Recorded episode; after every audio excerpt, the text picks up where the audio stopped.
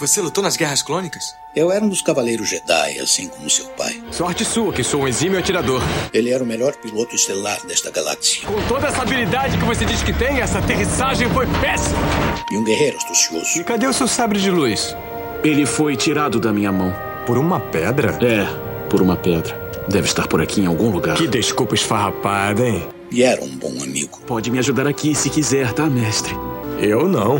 Estou me divertindo muito. Por mais de mil gerações, os Cavaleiros Jedi foram os guardiães da paz e da justiça na Velha República. Nessa guerra, um perigo existe de perdermos quem somos. Antes da Era das Trevas, antes do Império. Forte você é com o lado sombrio, jovem, mas não tão forte. Tô com um pressentimento muito ruim. Os Jedi são todos tão inconsequentes. Só os melhores. Ah, mas se não é a mulher careca. Ah, mas se não é a nojentinha e insignificante mascote do Skywalker. Você está ouvindo CaminoCast do site castwars.com.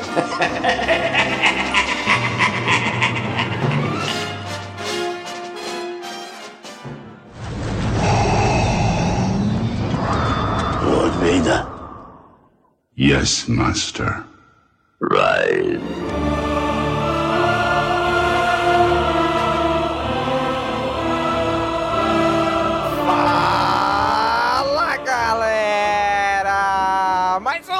Caminocast começando! Aqui é Domingos! E hoje aqui com a gente, Daniel. E aí, Daniel? É, hoje a gente vai falar do melhor filme da trilogia nova. Não que signifique grande coisa.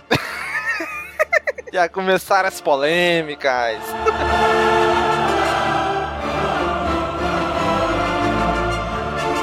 com a gente também o novato estreante, o Aspira, nosso estagiário, a Unicácio. E aí, Unicácio? Fala galera, aqui é o Nicásio e na minha trilogia pessoal são os episódios 3, 4 e 5. Eita, olha o outro aí, polêmico também. Demais até.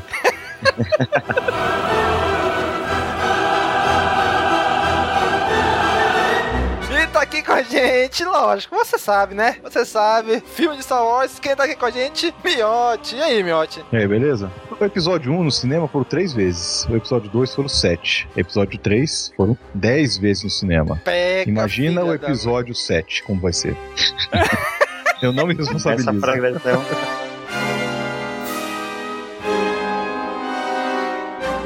Muito bem, gente. Hoje vamos fechar a exalogia de Star Wars. Vamos falar sobre o filme que ligou as duas trilogias: A Vingança dos Sith, o filme que veio fechar, amarrar toda a história. Pelo menos deveria, né? Mas vamos Deveria. falar. Pois é.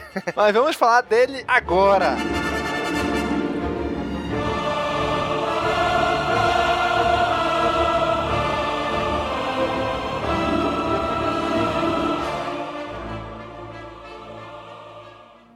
Um jovem Jedi chamado Darth Vader, que foi meu discípulo até se virar para o mal, ajudou o Império a perseguir e destruir os Cavaleiros Jedi.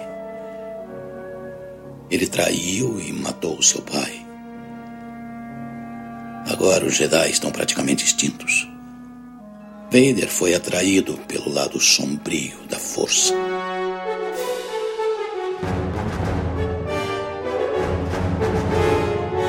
Episódio 3, A Vingança dos Sith, lançado 19 de maio de 2005, lançamento mundial. Nick, diz aí pra gente quem foi o brilhantíssimo diretor e roteirista desse filme. Diretor e roteirista, nosso queridíssimo Jorge Lucas. Isso mesmo, cara, dirigiu, roteirizou, filmou, foi Cagou, figurante. limpou a bunda, fez tudo.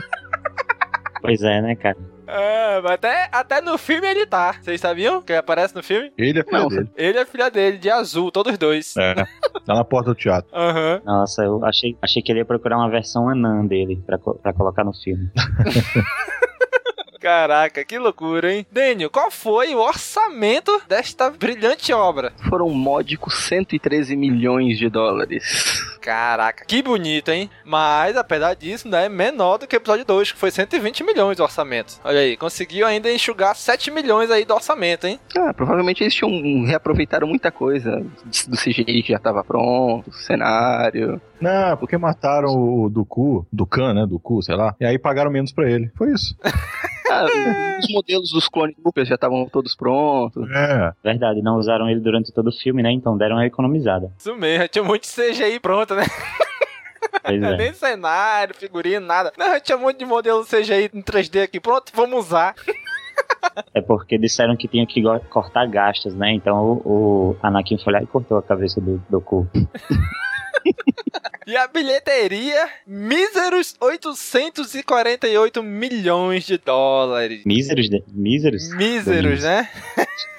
Tá rico assim você? Eu não, mas o tio Papudo tá, né? George É. Lucas lá. 848 milhões e uns quebrados. Bilheteria mundial. A trilha sonora, Miotti, ninguém menos, né? John Williams, pô, não tinha como não ser ele. Pois é, não tinha como não ser. Inclusive, graças ao nosso bom Deus, ele tá no episódio 7. Se ele não tivesse, caraca, não ia assistir esse filme, hein? Ia faltar algo, né? Ia faltar mesmo. Ia ter que Ia botar a música repetida. importante. É, o é. que seria de Star Wars sem John Williams? Ia ter que reaproveitar a trilha sonora. Vamos lá, os prêmios e indicações. O Oscar de 2006 teve uma única indicação: melhor maquiagem. Deve ter sido maquiagem de CGI ainda, né? Que porra, Nossa. melhor maquiagem digital. Não, Acho foi que daquele cara outros- lá do, do Mad Max 2, aquele altão lá, aquele lá em Eu até lembro que Ah, mostrou sim. na do Oscar, mostrou a maquiagem dele. Pois é, o único personagem que fizeram. E todos os outros concorreram em, em efeitos especiais, né? Eu acho que esse não, esse não concorreu, né? É, esse não concorreu. Triste Só fim. foi indicado e nem ganhou, nem levou, né? Nossa. Já no MTV Movie Awards de 2006, caraca, ele foi indicado a melhor herói com Evan McGregor, melhor luta do Evan McGregor e do Hayden Christensen e melhor vilão por Hayden Christensen, sendo que ele ganhou como melhor vilão. Pasmem, Hayden Christensen foi o melhor vilão. É, isso Nossa. daí é o quê? Não, foi por causa do Darth Vader ou foi tiração que ele tava arruinando o filme? Foi o vilão do filme. Não acredito que alguém deu um prêmio pra esse cara. Caraca, ele foi o vilão do filme, não da história do filme, mas da produção, né? Foi uma porcaria.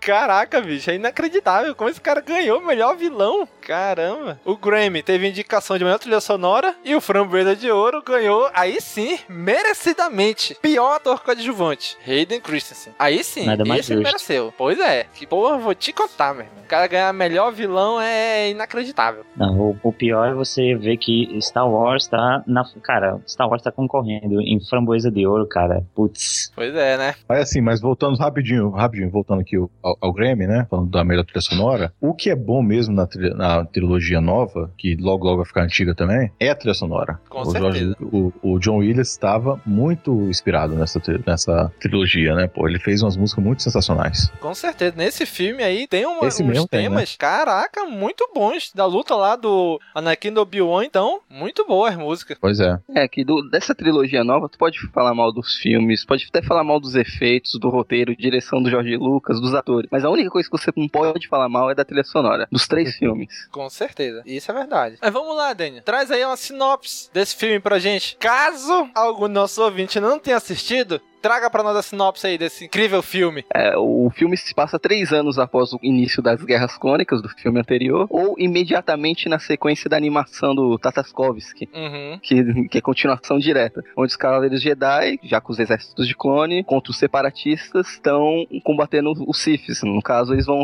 O filme inicia com eles indo resgatar o Palpatine, que foi sequestrado, que é mostrado na animação, esse, sequestro dele, entre aspas, né? Pois é, cara, isso é muito legal. Quem assistiu aquela animação que saiu, na época saiu realmente, né? Saiu o episódio 2, aí começou essa animação lá no, no Cartoon Network de três Animação temporadas. de 5 segundos, né? Isso, a, prime- episódio. a primeira e segunda temporada era, sei lá, 5 minutos, 3 minutos a duração. Era bem pequenininho mesmo, né? Na terceira temporada, que já foi episódios maiores, de 10, 15 minutos. Só que eram menos episódios. Essa animação é do, do Tartakovsky, né? Eu acho. Isso, essa É, mesmo. mesmo. É muito boa mesmo. Isso, se juntar todos os episódios, dá duas horas completas. Todos, todos os episódios, são 25. Mas é legal que ele mostra, assim, o que, que aconteceu entre os dois filmes e a animação acaba no exato momento que começa o filme. E isso foi muito legal, cara, de assistir na época. Porque de repente começa o filme, lá vem um, um outro robô asmático tossindo, né? De onde é que veio esse cara, né? Se tu assistir a animaçãozinha, ela vai te explicar quem é esse tal de General Grievous e por que, que ele tá tossindo aí nesse logo no início do filme, né? Levou um porradão do Mace Windu.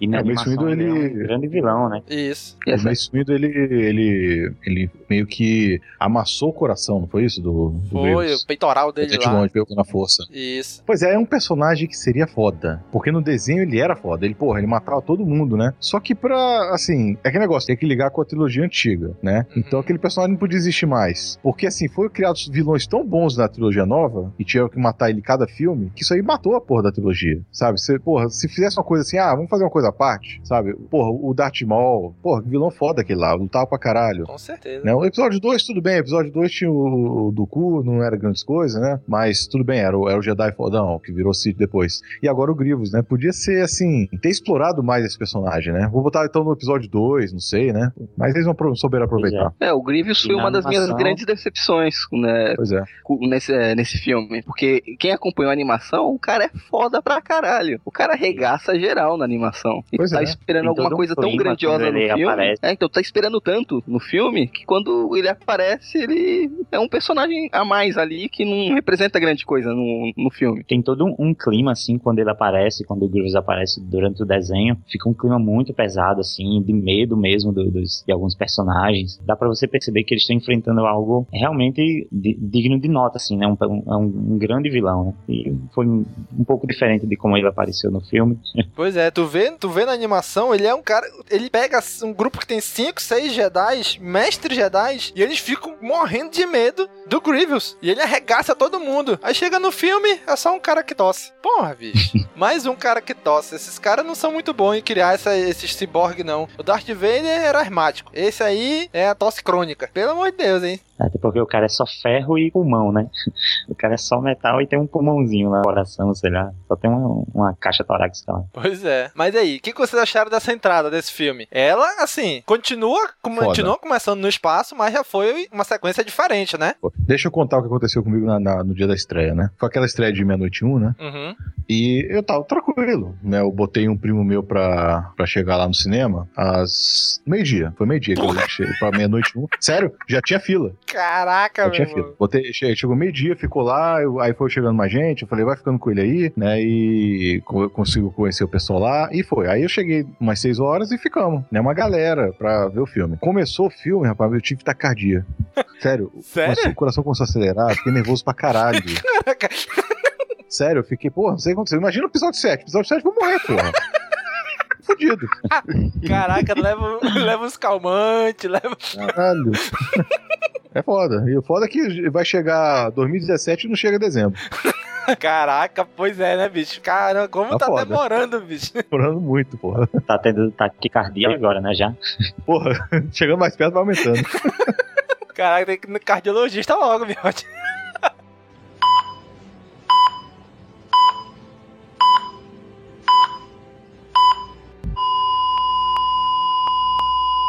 Mas e aí, aí quando tu viu a cena lá no espaço? Não, aquela, porra, eu achei demais, pô, muito boa. Porque ele mudou, né, o, o esquema. Aham. né? Se você analisar bem, a sequência ele fez assim: tem a luta em alguns episódios, né? O episódio 4 tem a luta, não, tem a nave perseguindo e dá tirozinho, e essa coisa toda. O episódio 5 é a mesma coisa, o 6 é a mesma coisa. Já esse agora, o episódio 3, ele fez uma batalha, logo no começo, Sim. sabe? E a batalha foi muito bem feita. Já aparece aquela, as naves todas, foi o que acabou no, no, no, no desenho, né? Acabou naquela cena. Isso mesmo. Né? No- Na hora que eles estão chegando ali na, na, naquela porrada de nave ali na, no pé do planeta, né? Aí, porra, começa aquela batalha toda, ficou muito bem feita mesmo, muito bem feita. Começou muito bem o filme. E é um dos maiores plan... sequen... uma das sequências mais longas de todos os filmes de Star Wars. É mesmo. Inclusive, o George Lucas fala isso no Blu-ray, que eu tava assistindo com os comentários do diretor, do pessoal lá. Ele fala isso, que ele quis fazer a entrada desse diferente dos outros. Ele quis fazer algo mais. que chamasse mais atenção, entendeu? E ele criou essa batalha, que apesar de ser guerra nas estrelas, não tinha tinha tido até agora uma grande batalha assim no, Foi. no episódio 6, mais ou menos ali, né, na batalha ao redor da Estrela da Morte, mas essa realmente é uma grande batalha no espaço. Tanto que ele fala que aí na, na atmosfera, na parte da atmosfera mais alta de Coruscant, por isso que tem caboclo sendo sugado aí,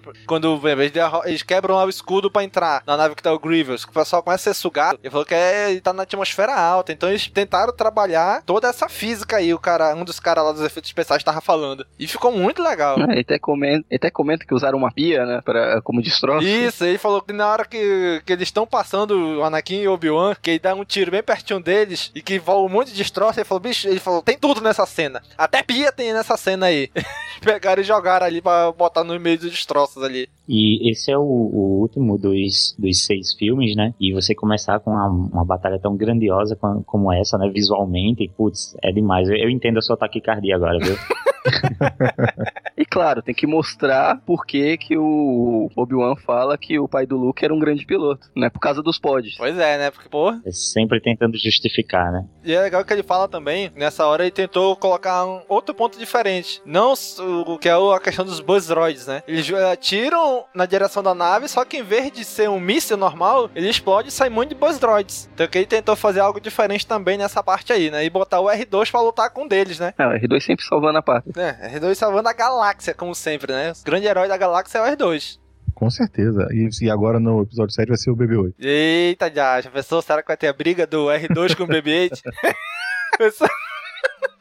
Aí eles entram na nave lá do, do Grievous pra resgatar o chanceler Palpatine, né? E eu lembro que nessa cena aí tinha uma, uma, uma cena muito maior. Que eles caíam, tipo, num, negócio, num córrego de água dentro da nave pra fugir, pra ter- pegar outro caminho. E o George Lucas deu uma boa cortada nisso aí, né? Que tem uma, uma água em CG, assim, que é bem esquisito, Isso, né? essa mesmo. Eu, eu cheguei a ver essa cena, assim. Toda, assim, não tá nem finalizada ela, né? Tá um pouco, né? Só que ia ficar longa demais desnecessariamente. Então não, não precisava mesmo, né? Aí é engraçado que o George Lucas diz que nessa, é- nessa hora, na, na segunda parte do filme, na, pro final, ele diz que ele não vai ter muita chance de usar os droids, né? Nessa primeira parte, ele se esforçou pra usar o máximo os droids, né? Por isso que ele botou o R2 pra lutar contra os droids de batalha, mexendo no elevador, tacando fogo neles, que isso ia ser engraçado e o público ia gostar do R2 tacando fogo nos super droids de batalha lá.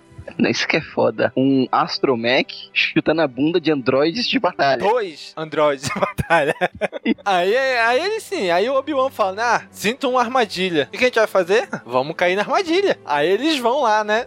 Eles acham o Palpatine, chega o Dukan, e tem aquela luta lá, que até que enfim o Anakin se toca, né? Ó, vamos junto dessa vez, Anakin. Aí ele, eu ia dizer a mesma coisa. Da outra vez foi ser, ah, foi perder o braço, né? Se ah, foi agora não, vai perder a cabeça. Mas o Obi-Wan não dura que nem o- 5 minutos. Pois é, o Obi-Wan ele caga muito pau pro. Ele não pro- consegue né? lutar com o Dukan, bicho. Ele luta com todo mundo. Chegou ele lá, o Dukan, ele Pois é. desaprende a lutar. Respeito com os mais idosos. é respeito com o mestre do mestre dele, sei É, o lá, mestre uma coisa do lance assim. Que segundo Cavaleiros do Zodíaco, o mestre do meu mestre é meu mestre, né? Pois é, né? Aí eu tava vendo lá os comentários também, que eles explicam que o Dukan, ele sabia que isso era um teste pro Anakin, né? Que o Palpatine queria testar o Anakin e tal, mas ele não sabia que ele ia chegar nesse ponto do Palpatine falar, mata ele, pode matar, pode dar a tesourada aí na cabeça dele aí, né? Eu acho que se ele soubesse, ele não teria é, aceitado, né? Não, fica bem claro com a cara de espanto que o Dooku faz quando o Palpatine fala mate, ele fica olhando o cara de desespero. Uhum. Aí é bem engraçado até a cara que ele faz, meu. Pois é, né? Que ele fala, Ótimo, Anakin, ótimo. Mate ele. Mate ele agora. Tu vê que ele fica com uma cara assim, que isso que tá falando aí, né? E o próprio Anakin fica com uma, uma expressão assim de, sim, mas eu, eu devo mesmo fazer isso? É, Matá-lo aqui? A gente já tem ele, é, a gente já dominou, né? Ele tá rendido, digamos. O próprio Anakin fica com uma expressão também é, abismada. É, e tem aquele que tem aquele diálogo que já mostra que o, o Anakin já era um íntimo do Palpatine, né? Que ele se abriu o Palpatine pra falar que ele matou o povo da areia por causa da mãe dele. É uma cena bem rápida, ele fala, só joga, joga uma frase assim, mas já dá a entender que eles tinham uma ligação. O Anakin confiava muito Sim, no Palpatine. durante o filme ele fala, ah, ele foi meu mentor e tal, né? Como se fosse um- uma espécie de um pai pra ele, né? E é legal que essa cena aí, se vocês prestarem atenção, toda ela, tu vê assim lá fora a luta no, no- a batalha no espaço, né? Toda hora tá acontecendo batalha ali dentro, mas lá no fundo assim aparece o- as janelas, os vidros e tá tendo a batalha lá fora, né? E o cara do, do efeito especial falou que isso foi uma das coisas mais difíceis deles fazerem, colocarem essa parada da nave da batalha lá fora por trás dos personagens como se fosse uma janela mesmo. Então isso ele falou que deu muito trabalho, levou parece que um ano fazendo isso daí, só esses efeitos aí. E algo que é simples, né? E ainda não levar o prêmio de melhor efeito especial. O cara deve ter ficado muito puto. um ano pra achar isso aí. Pois é, numa parada que é rápida e que quase ninguém percebe, né? E é legal que na hora que estão saindo, o Palpatine já tenta fazer o Obi-Wan, o Anakin deixar o Obi-Wan pra trás, né? Olha, não vai ter tempo. Larga ele, deixa ele aí, a gente não vai conseguir. Aí ele, não, a gente não vai sem ele. E logo depois tem aquela cena dos dois, das duas naves grandonas lá se cruzando, tipo dois navios pirata, quando se cruzam um do lado do outro, um metendo canhãozada no outro ali, metendo tiro de canhão. Cara, eu achei aquela cena muito linda, cara. O Destroyer da República do lado da fragata separatista, os dois se atirando, aí um acertando o canhão dos droids do outro, o canhão dos, dos clones, até que derrubam a nave do a nave separatista, né? Todas as cenas dessa batalha externa são muito bonitas. Eu, eu tenho, eu guardei gifs dessa batalha.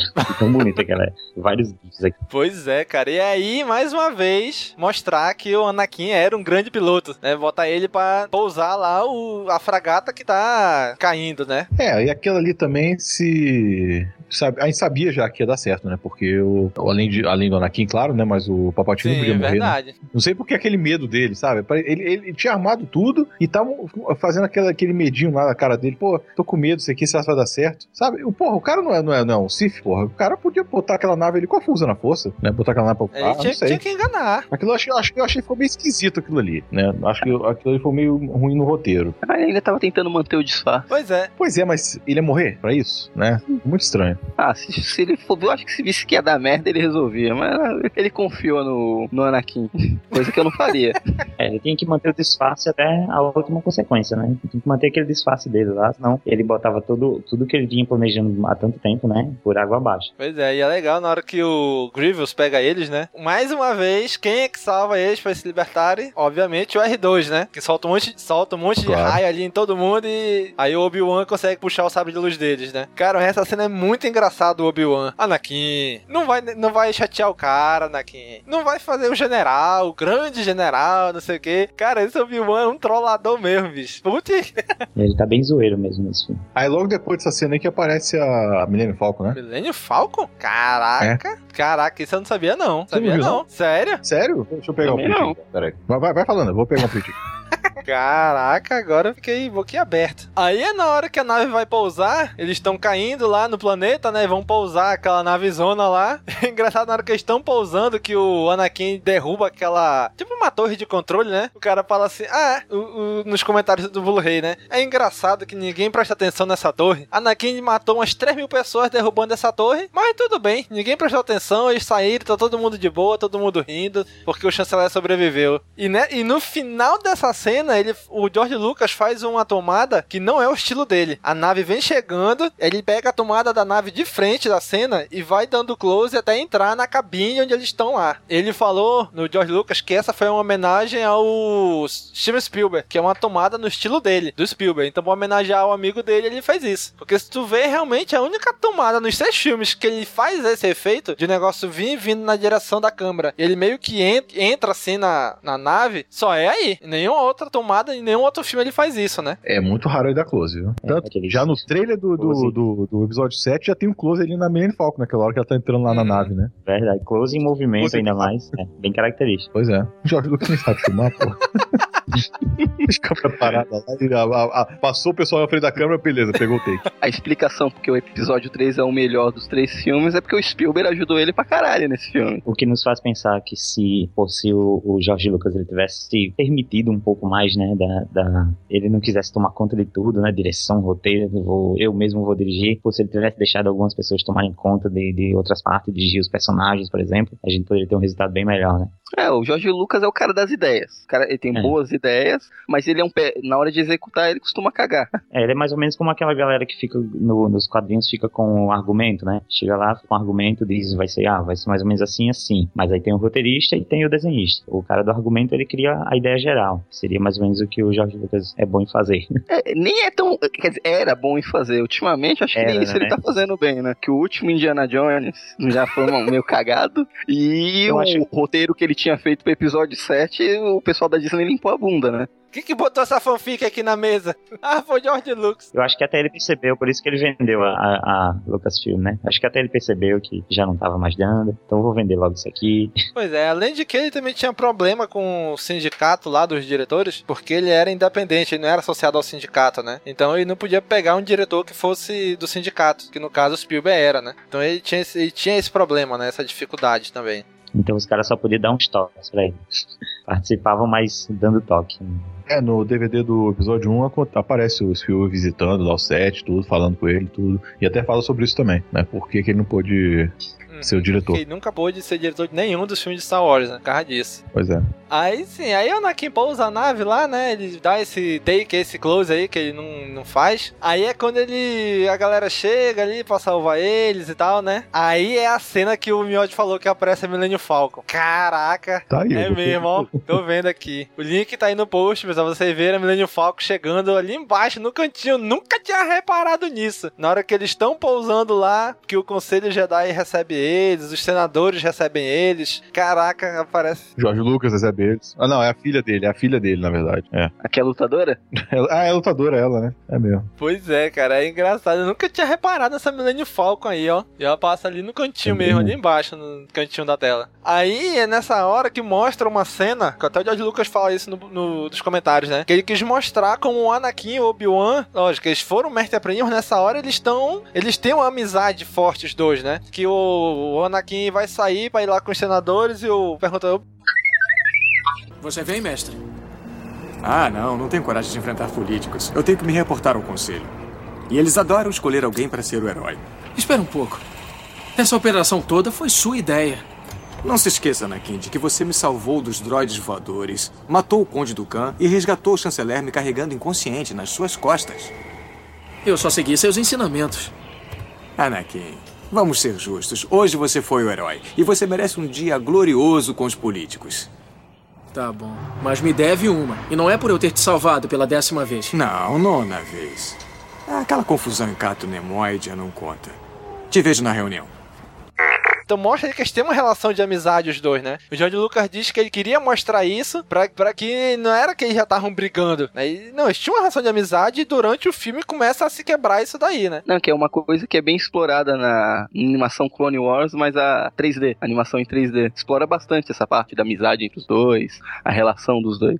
Esse tipo de diálogo que eles têm ne- nesse, nesse momento do filme é muito. É, é o que se repete muito durante o, o The Clone Wars, a, a série, anim- a animação também. Eles sempre têm esse tipo de diálogo, uma espécie de competição, mas é uma coisa saudável. É, e daí, quando ele sai daí que vem já a primeira ligação com a trilogia clássica, né? Que ele vai lá, os senadores estão ali, tudinho, aí ele pede licença do Bale e vai lá falar com a Amidala, né? E ela fala, olha, tô grávida. E caraca, que merda, que merda de expressão é esse que esse caboclo faz, bicho? Pare- parece que ele fica com raiva, que ele fica desnorteado. Que- Caraca, tu não sabe que porcaria de de expressão que esse cara fez, bicho. Aí ele bebeu água da Tunísia, lá do, jeito- do deserto de Tatooine, e tava com dor de barriga. Só pode. Caraca, cara, olha, eu tô grávida, tu vai ser pai. Ele. É, ah, é, é, sabe, como se fosse gaguejar. Caraca, que merda, que ator ruim, bicho. A, bicho, é a Natalie Portman, tá na tua frente, cara. Como tu consegue atuar ruim com a Natalie Portman? Porra, eu também gaguejava lá dela, viu?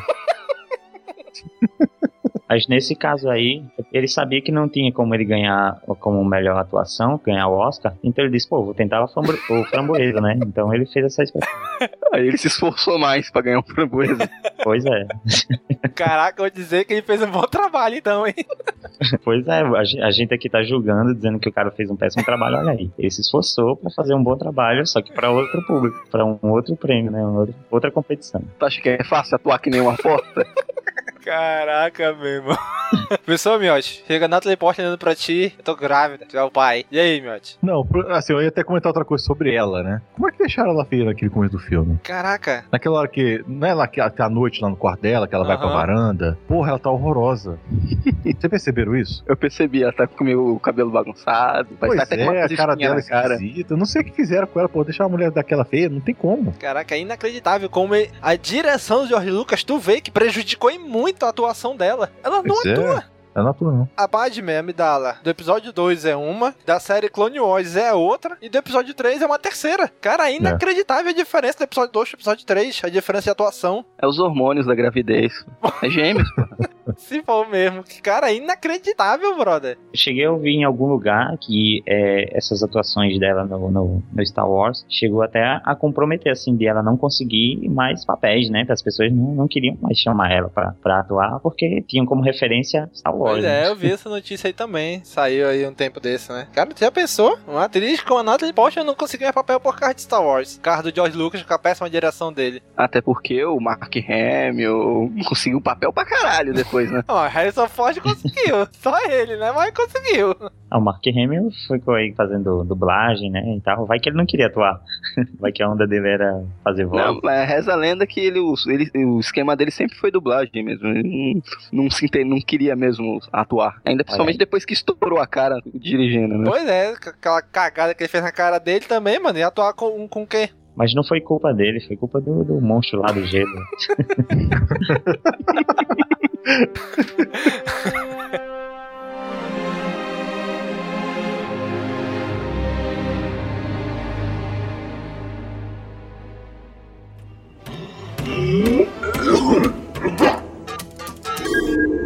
Sim, Lord Sidious.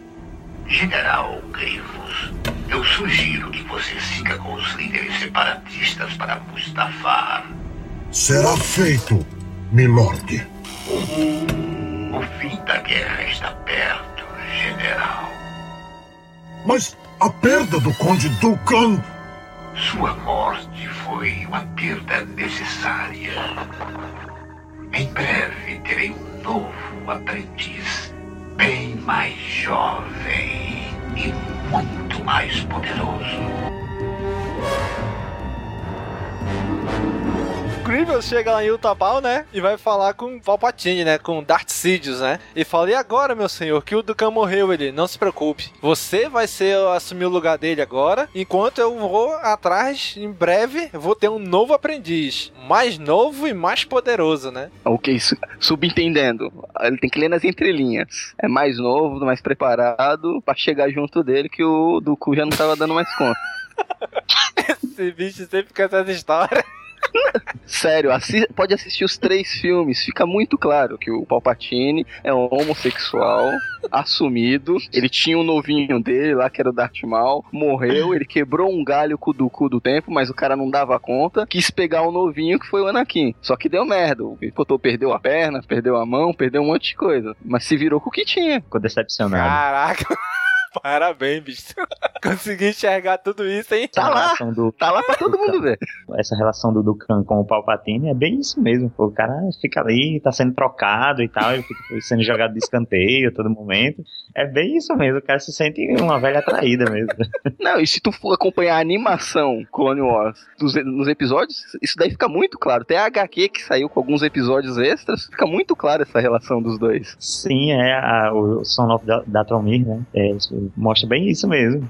Bom, e logo depois dessa cena toda aí, né, que o Anakin vai pra casa lá dele, com a Padme, vão dormir, aí vem um, um dos grandes plots do filme, né, que é o sonho dele, o mesmo sonho, os mesmos sonhos que ele tinha com a mãe dele no episódio 2, agora ele tá tendo com a Padme, né, de que, na, que no parto ela vai morrer. E é isso que começa a mover ele pra não querer que isso aconteça, né, que ele fala, olha, isso aconteceu com a minha mãe, mas eu não quero que aconteça contigo, eu não vou deixar acontecer contigo, eu vou arranjar um jeito de aumentar meus poderes de conseguir evitar isso, né. É, porque pra ele ele sabe que ali não é, não é apenas um sonho, né? Que é um- uma, uma, visão da força. Então ele tem certeza que aquilo vai acontecer, se ele não fizer nada. Pois é. Pra mim é coisa, é coisa do imperador aquilo ali. Ele tá botando esse sonho no Anakin? Eu acho. Ah, tá É uma, né? Pode, ser. também. Usando o lado negro pra induzir ele a sonhar com essas coisas, né? Ah, do jeito que o Palpatine conseguiu manipular todo mundo e todos pra fazer o joguinho dele, não duvido que ele possa ter feito isso também. Aí logo o Anakin todo perturbado, né?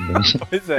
qualquer coisa que jogasse, qualquer coisa que jogasse na cabeça dele, aí é fácil. Pois é, tanto que ele vai até conversar com o Yoda, do que, ó, oh, tô tendo uns sonhos aí, com uma pessoa próxima a mim, não sei o quê. Aí Yoda fala, olha, rapaz, te orienta, te cuida, não vai fazer, não vai fazer cagada, hein? Eu, cagada? Nunca fiz cagada? Tá, tá maluco? Anakin fazer cagada? Aí ele vai falar com o Palpatine, né? E o Palpatine sempre fica lá, hein, massageando o ego dele, né? Cara, tu, tu, é, tu que é o bom, conselho, não, não sei por que o conselho não passa mais missão pra ti, não sei o que e tal. Aí ele, aí o Palpatine fala, olha, eu tenho uma missão pra ti. Eu quero que tu seja a minha voz e os meus olhos no Conselho Jedi. Eu vou solicitar que tu faça parte do Conselho Jedi me representando. Caraca, pra te ver, o poder do cara tava tão grande que ele conseguiu que colocasse o Anakin dentro do Conselho. Lógico que o Conselho tinha suas segundas intenções, queria fazer a mesma coisa que o Palpatine tava fazendo. O Conselho fez a mesma coisa, né? Palpatine, Anakin, eu quero que tu seja meus olhos no Conselho. Aí o Conselho, Anakin, eu quero que tu preste atenção e espione o Imperador, o Chanceler. Ou seja, pediram a mesma coisa dos dois lados pra ele, né? É, só que o Palpatine tava oferecendo uns carinhos, alguma coisa a mais. O Conselho cagou pra ele, hein? Tu vai estar no Conselho, mas tu não vai ser mestre, mas eu quero que você trabalhe pra gente. Tu acha que ele vai escolher quem? Os carinhos. é, mas é verdade, o, o Palpatine estava fazendo o contrário do que o, do que o Conselho Jedi fazia com ele, né? É, o Conselho Jedi duvidava muito dele e sempre pensava duas vezes antes de decidir alguma coisa com relação a ele, né? E deixava isso é, evidente. Já o, Palpa, o Palpatine não, tava, já tava jogando, já. Cara, é o rei dos mind games. Desde o episódio 1, né? Sim, desde lá mesmo. É, pois é. Será que ele é pai do, do Anakin? Sempre tem as teorias, eu né? não. Eu acho que é o Plagueis. Que é quem? O mestre do Palpatine. Plagueis. Será? É Será Plagueis. que aquele mestre do Palpatine não é o Palpatine? Ele contou aquela historinha lá pra, só pra enganar o Anakin? Pois é, né? Pode ser ele, né? Cê... Peraí, o, cara tá fazendo mind, ga mind game até com a gente. A gente não sabe direito.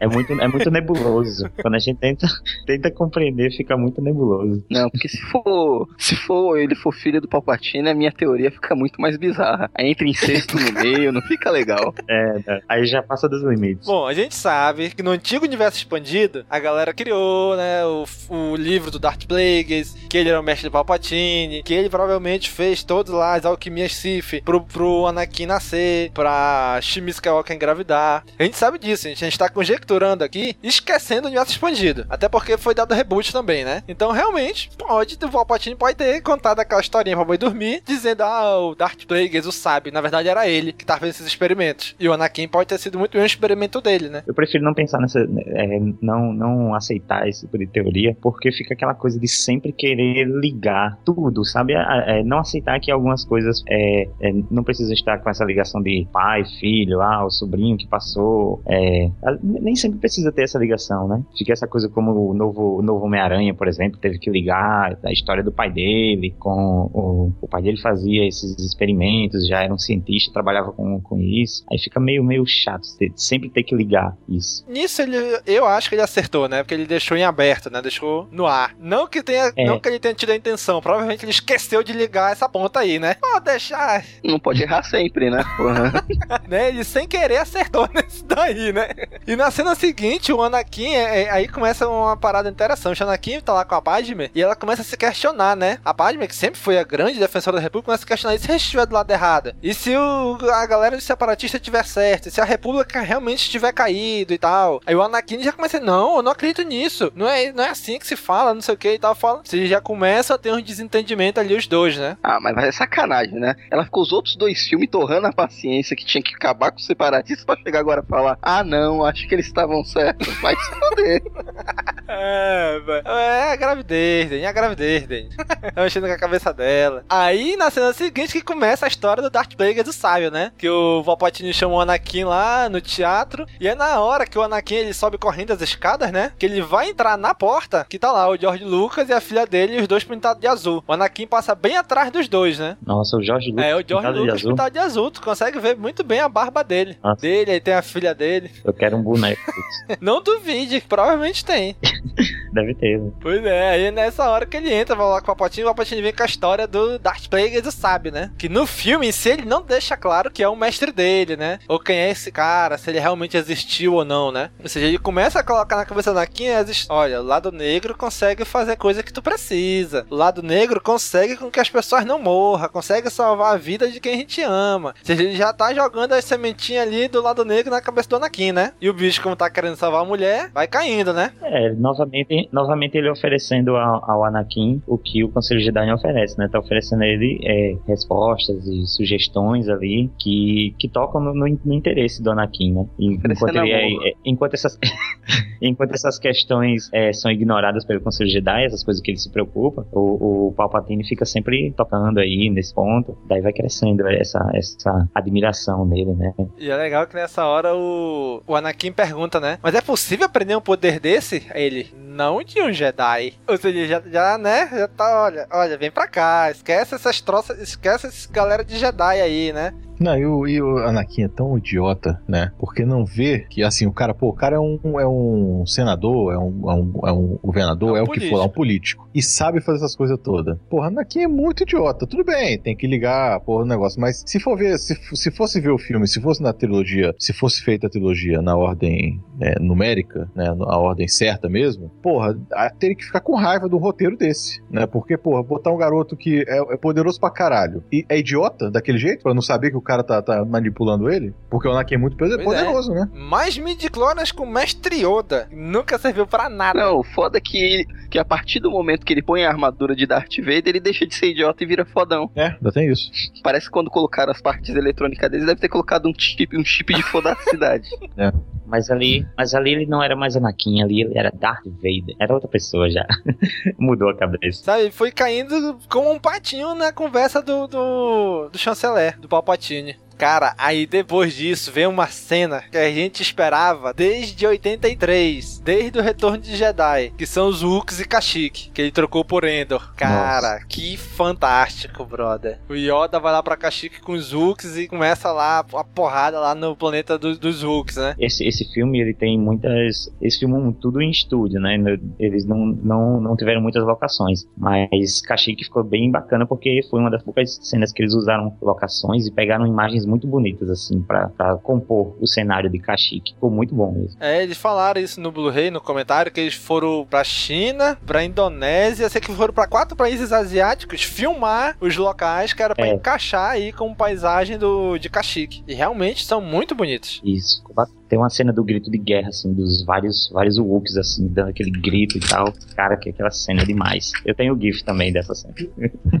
Aí depois disso aparece a última vez, a última conversa entre o Anakin e o Obi-Wan, né? Que o Anakin chega lá, mestre, eu realmente sei que o senhor tava certo, eu peço desculpa e tal. E na, e na cena seguinte ele mostra que isso é, é, papo, né? Ele tava tentando só fazer uma média ali com o mestre dele. Que ele fala até que quando ele tá lá com a Padme, ele preocupado, e a Padme, o que foi? Ele, não, nada não, Obi-Wan pode nos ajudar. Que Obi-Wan, rapaz? Esquece essa porcaria de Obi-Wan. Que um dos plots do filme é que o George Lucas queria fazer era um, um ciúme do Anakin entre o Obi-Wan e a Padme, né? Ele ia ter um ciúme. Só que no final ele resolveu cortar isso daí, né? É, porque seria, não seria uma coisa lógica, né? Porque se os Jedi não se apaixonam, não podem namorar, não podem casar por nenhuma, por que, que o Obi-Wan ficaria é. assim, né? Realmente. Né? Então não teria lógica fazer isso. Pois é. Mas nessa cena ele ainda dá um pequeno indício disso, né? Ele acabou de pedir desculpa do mestre dele que ele tava certo e na cena seguinte ele, ah, esquece esse Obi-Wan, esse Obi-Wan não sabe de nada, não sei o que e tal, né? Que antes do Obi-Wan, ele pede, ele pede desculpa do Obi-Wan antes dele ir partir pro sistema Tapal, né? Que é onde tá o, o Grievous escondido, né? Que essa é a última conversa dos dois. Depois disso já não tem mais, já é a, já é a luta deles. É, é mesmo. Aí é quando o Obi-Wan chega lá e o Tapal vê lá todo o conselho separatista reunido lá, né? E é quando o Grievous fala, olha, vai todo mundo pra Mustafar enquanto eu fico aqui. Aí o que que o Obi-Wan faz? Ah, vou espionar eles aqui. Eu vou aqui com esse lagartão gigante pra totalmente passar despercebido, né? Como que esse cara chegou em cima com esse lagartão gigante sem fazer barulho? E os caras não viram? E ficou meio datado esse lagarto aí. Ficou, é, ele não tem, ele para, fica parecendo que ele não tem peso, né, impacto no chão. Ele meio que desliza. Ficou meio feio mesmo. Tu vê esse lagarto aí, depois tu vai ver o Avatar, o filme lá. Caraca, Nossa. que pena desse lagarto aí. E é outra coisa que sempre tem que ter, assim, né, nos, nos filmes de Star Wars, uma criatura nativa do planeta servindo de montaria, né? Assim, a gente já viu muito disso. Uhum, é verdade. Aí o Obi-Wan, com a sua incrível capacidade Jedi, essa incrível inteligência, o que que ele faz? Ah, o Grievous tá ali embaixo, com um milhão de soldados ao redor dele, o que que eu vou fazer? Vou pular no meio de todo mundo e dizer, Hello there! Porra, meu irmão, mas que burrice, brother! Não é burrice, ele é o Obi-Wan. Porra, bicho, o Obi-Wan que não ganha do Dukan, que é um velhinho lá, porra. Ah, tá, tá morto, então não tem problema não. Vai falar, o Tucano morreu, agora dá pra, dá pra fazer. Dá pra ganhar todo mundo aqui. Ah, o, problema, o problema do Obi-Wan com o Dukan era algo pessoal, só pode, cara. Era alguma, alguma treta, alguma coisa pessoal, um abalo psicológico que ele tinha, que ele não conseguia lutar contra o Dukan, mas contra o resto ele era B10. E outra coisa dessa cena é que o, o, o Grievous faz lá o os dois ventiladores de sabre de luz, né? Fica girando lá dois sabres de luz indo pra direção do Obi-Wan. E nessa hora, os caras no comentário dizendo que o, o ator, que tava vendo a captura de imagem lá, fazendo lá o papel do Grievous, né? Ele não sabia muito bem o que fazer, porque ele não conseguia imaginar o Grievous girando os braços ali em cima, né? E ele era muito mais alto. O Grievous, ele é muito mais alto que o ator. Então, o, o, McGregor lá, ele tinha que gravar olhando pra cima do ator, sendo que ele não olhava pro ator, ele olhava tipo teto assim, entendeu? Pra olhar pro Grievous, que o Grievous era bem mais alto que o ator. Não colocaram nenhumas marcações assim de alguma Vixe, coisa. É o George em Lucas, cima. cara. Não, não colocaram nada. Ele colocou uma marcação de fundo azul gigante. Colocou uns esparadrapos de luz, alguma coisa assim. Só pra marcar mesmo. Aí ele fala, o animador fala, né, o de efeito, de efeito visual, que ele falou que é- era difícil pra ele também fazer o sabre girando, né? Os dois sabres girando. Então o que eles fizeram? Eles trataram logo de tirar esses dois sabres extra dele. Porque o ator só tem dois braços e o personagem tinha quatro. E aí, como é que ele ia fazer isso? Como é que ele ia filmar lutando com quatro braços, sendo que ele só tinha dois? Então por isso que não demora muito, o Obi-Wan corta dois braços dele e fica só com os outros dois, né? Que era justamente pra facilitar pro cara que tava gravando lá. É porque o Obi-Wan é perito em, que- em é, tirar seus dois braços, mas se você tiver mais que dois, aí fica difícil. Pois é, né? O Obi-Wan ele é perito em cortar o membro dos outros, né, bicho? No episódio 4, ele corta o braço É. do cara, ele corta o Darth Maul no meio, ele corta os braços do. as mãos aí do, do Grievous, corta os braços e as pernas do Anakin. Rapaz, esse bicho é expert em cortar e mutilar os outros, né? A gente chega à conclusão que o Obi-Wan é o cara que mais sabe, sabe usar um sabre, né? Pois é, né? E não perdeu nenhum membro no Isso processo. mesmo, que, que é mais Pois importante, é. que muita quase todo mundo perde membro no processo, né? E se deixou matar, né? Deixou que o Pedro matasse ele, porque senão ele ia morrer Pois não. é, falou, rapaz, cansei. É? Ninguém me mata, vai, vem, vou deixar agora. E bem no começo desse combate do, do Obi-Wan com o Grievous, é o, o Obi-Wan ele faz uma pose assim de ataque, é, é, chamando É. o Grievous pro combate, que é muito engraçado. Eu sempre rio nessa Ele hora. bota tipo dois dedos assim pra Muda de frente, posição né? muito rápida. É, eu, eu só faltou ter o explosão dos Power Rangers atrás. Eu rio muito nessa cena. Aí, é aí continua a cena lá, né? E o Grievous entra naquela roda gigante dele lá e sai girando. Aí o Obi-Wan perde o sabre de luz, que o George Lucas falou que isso é uma piada interna deles, né? Que eles, todo, toda vez eles falam, ó, o sabre de luz é a sua vida, não sei o que. E todo filme, pelo menos um Jedi perde o sabre de luz. O Anakin perde num, o Obi-Wan perde lá na luta com o Darth Maul, ele perde o sabre de luz aí de novo, ou seja, eles meio que uma piada interna deles, fazer eles perderem o sabre de luz. Aí eles estão lá lutando, aí é quando o Anakin vai lá com o Palpatine, aí ele fala, ah, meu filho, não sei porque eles não enviaram você pra enfrentar o General Grievous, você era o mais indicado, não o Obi-Wan e tal. Aí é quando ele começa a falar que, se você quiser ter um conhecimento de alguma coisa, tem que ver por todos os lados. Quer quiser ter um conhecimento da força, tem que ver de todos os ângulos, não apenas de uma visão limitada do Jedi. Aí ele começa a falar e é quando o Anakin descobre que ele é o Lorde Sombrio dos Sith que estão procurando, né? E aí fala, me use, por favor, não sei o que, eu tenho o poder pra salvar quem você ama, pra salvar Padme. Ou seja, ele já sabe dos sonhos, né? Tá vendo? Tô dizendo. Nossa, Domingos, você deixou aí um- uma, uma, uma brecha para o Danny fazer piada com isso. Uma, uma brecha grande. Esse eu pensei, eu pensei, mas não. eu- Aí vão falar que eu sou homofóbico, não sei o que, então eu não preferi ficar calado. Eu fiquei esperando. Nossa, vai vir, vai vir, vai, vai ser do Daniel. Mas é, ele fala, não fala, por favor, use os meus conhecimentos, não sei o quê. Pra ver como o, o Palpatine ele teve sucesso, né? O, o, mind game, o mind game dele chegou ao ponto que o Anakin tá pedindo, cara. O Anakin tá pedindo pra, pra ir pro lado do cara, pra trabalhar pra ele. Aí é quando o Anakin fala, ó, vou te entregar pro Conselho Jedi. Ele, ah, você é que sabe. Você me entrega pro Conselho e o Conselho me prende, ou você não me entrega e a gente juntos consegue o poder pra salvar a Padme. Tu vê que ele fica balançado ali, né? Tanto que não mostra ele, ele, como é que é a reação dele, ele saindo, pensando. Não, já corta a cena lá pro Obi-Wan de novo, lutando com o Grievous, tentando dar, tentando sair no braço com o robô, até ele apanha, apanha, apanha. Aí no final, até o, acho que é o, aquele Rick McCallum, acho, que é o produtor, eles falaram que nesse final eles fizeram o Obi-Wan matar ele com um blaster, que é a única vez que o Obi-Wan usa um blaster nos filmes. É aí, para matar o Grievous. Tanto que quando ele mata, ele fala Tá um pouco civilizado.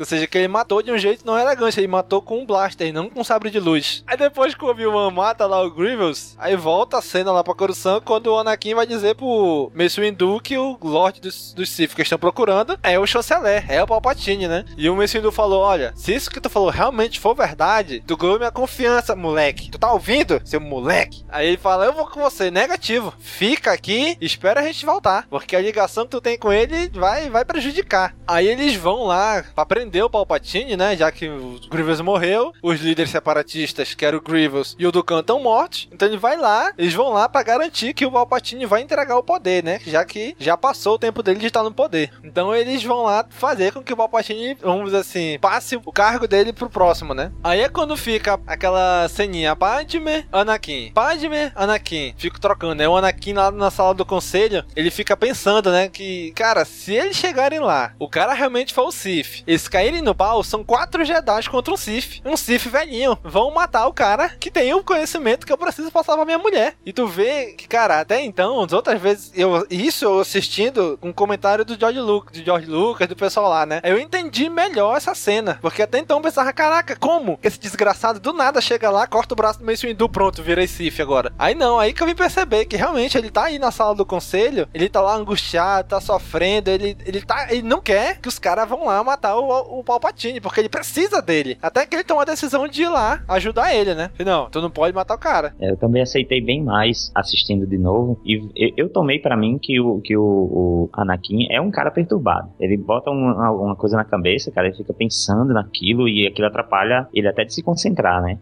Principalmente quando é algo relacionado a, a, a, a Padme. Então, isso aí ficou realmente ali na cabeça dele o tempo todo. Toda vez ele tá com uma expressão assim, como se ele estivesse pensando preocupado com aquilo. E ele não tava pensando, claro, em ah, vão matar o Lord Sif. Não, ele tava pensando, pô, vão é, eliminar a minha chance de poder fazer alguma coisa pela mulher que eu amo, né? Que ela vai morrer. Então ele fica com aquilo na cabeça mesmo. Cara, e que cena, bicho. Quando os quatro Jedi chegam lá e ativam o sabre de luz, hein? Que difícil isso, né? Também pois gordinho. É, né? Também o gordinho. que fez o Kit Fit ali tá tá meio fora de forma, né? E, cara, que linda aquela cena, cara. Aí eu, tu pensa assim, primeira vez que eu assisti, né? Caraca, e agora? Aí Palpatine calmamente levanta, pá, puxa o sabre dele e já mata dois Jedi só numa porrada, né? Já diminui pela metade a quantidade de oponente. Muito, Muito fácil, fácil né? eu, eu, achei, eu achei fácil até Muito demais. Fácil. Pois é. dado um pouco mais de trabalho aí, né? Ah, não, pulou, já fa, é. fa, matou dois, aí ficou o Kit Fist e o Mace Windu, o Kit Fist durou mais uns 3 segundos e morreu também. Aí lá com esse Windu, tem uma hora até que ele fica com o sabre assim botando pro peito e o Mace Windu fica com a mão meio aberta assim, né? E consegue, mas mesmo assim consegue tirar o sabre, né? E fica lutando os dois. Aí é quando o Anakin chega no, lá no, no Senado lá, né? E vai correndo lá pra dentro. Aí é quando o ator Palpatine, né? Começa de novo a atuar, né? O senhor está preso, milord. Anakin, eu não disse que acabaria assim. Eu estava certo. Os Jedi estão dominando tudo. A opressão do Ifif jamais retornará. Reconheça que perdeu. Não. Não, não.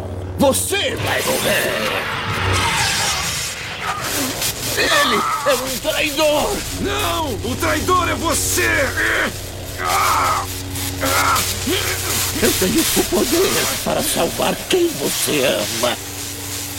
Você tem que escolher. Não escute ele, Anakin! Não deixe ele me matar. Eu não estou aguentando. Eu não, eu não posso, estou, estou fraco, muito fraco. Me ajuda, me ajuda. Eu, eu, eu, eu não vou aguentar.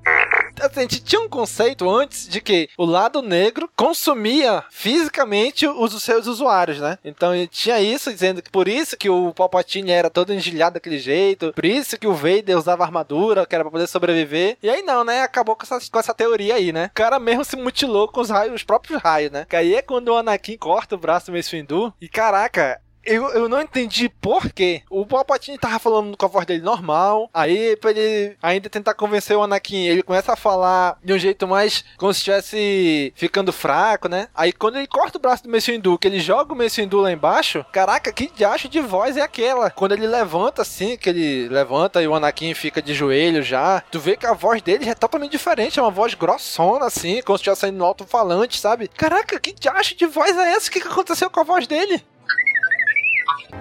Por favor, não! Eu preciso dele! Por favor, não! Não!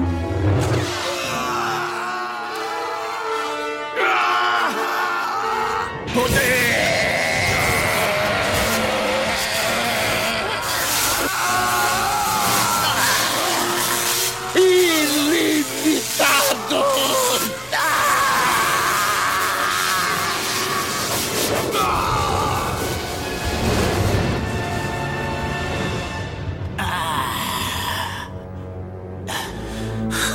O que foi que eu fiz?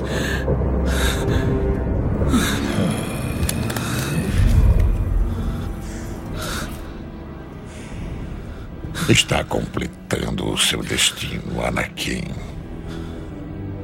Seja meu aprendiz e venha a saber como usar o lado sombrio da força. Eu farei tudo o que quiser. Tudo. Bom. Só me ajude a salvar a vida de Padmé. Eu não sei viver sem ela. Enganar a morte é um poder que apenas uma pessoa conseguiu, mas se nós trabalharmos juntos, eu sei que descobriremos o segredo. Eu me comprometo a seguir seus ensinamentos. Isso. Ótimo.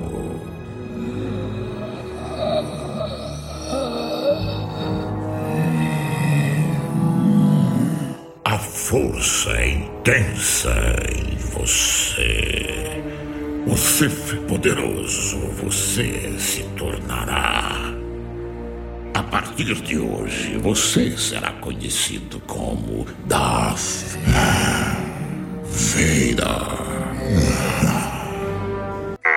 Eu queria saber de onde eles tiram os nomes, né? Aleatório. Não, Darth Vader. Tudo aí é pose, é, faz parte do ritual dos Sith. Um tem que falar com a voz grossa, o outro tem que se ajoelhar. faz, faz, parte, faz parte do teatro. Caraca, ficar quieto. Não tem que fazer voz grossa, tem que ajoelhar. Caraca, essa eu vi Pô, vindo de velho. longe. hein? Quando ele fala isso, vai, puta, lá vem, lá vem. Fique registrado, eu não falei nada. Daniel, você tá num nível que você não precisa falar mais. A gente, tá, em- tá, a gente já puxa a piada por você.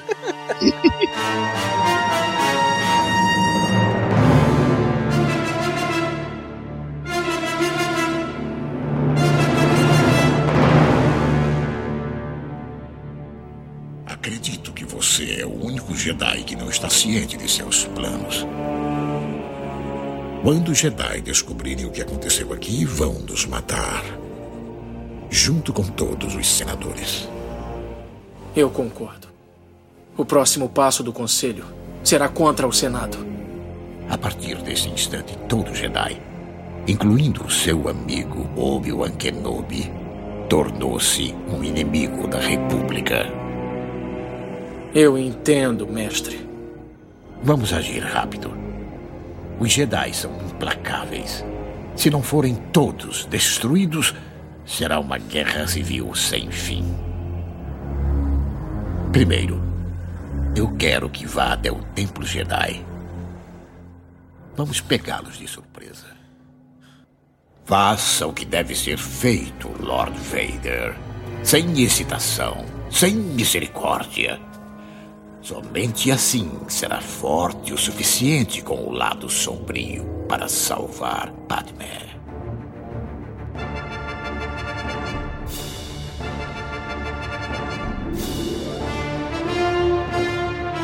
Aí o Anakin, cara, tô na merda agora. Agora vamos, vamos, vamos abraçar a merda agora. Vamos comer a merda, né? Aí é que ele fica com conjuntivite, né? ele pega conjuntivite hora. É o quê? Ele fica com conjuntivite nessa hora, né? É.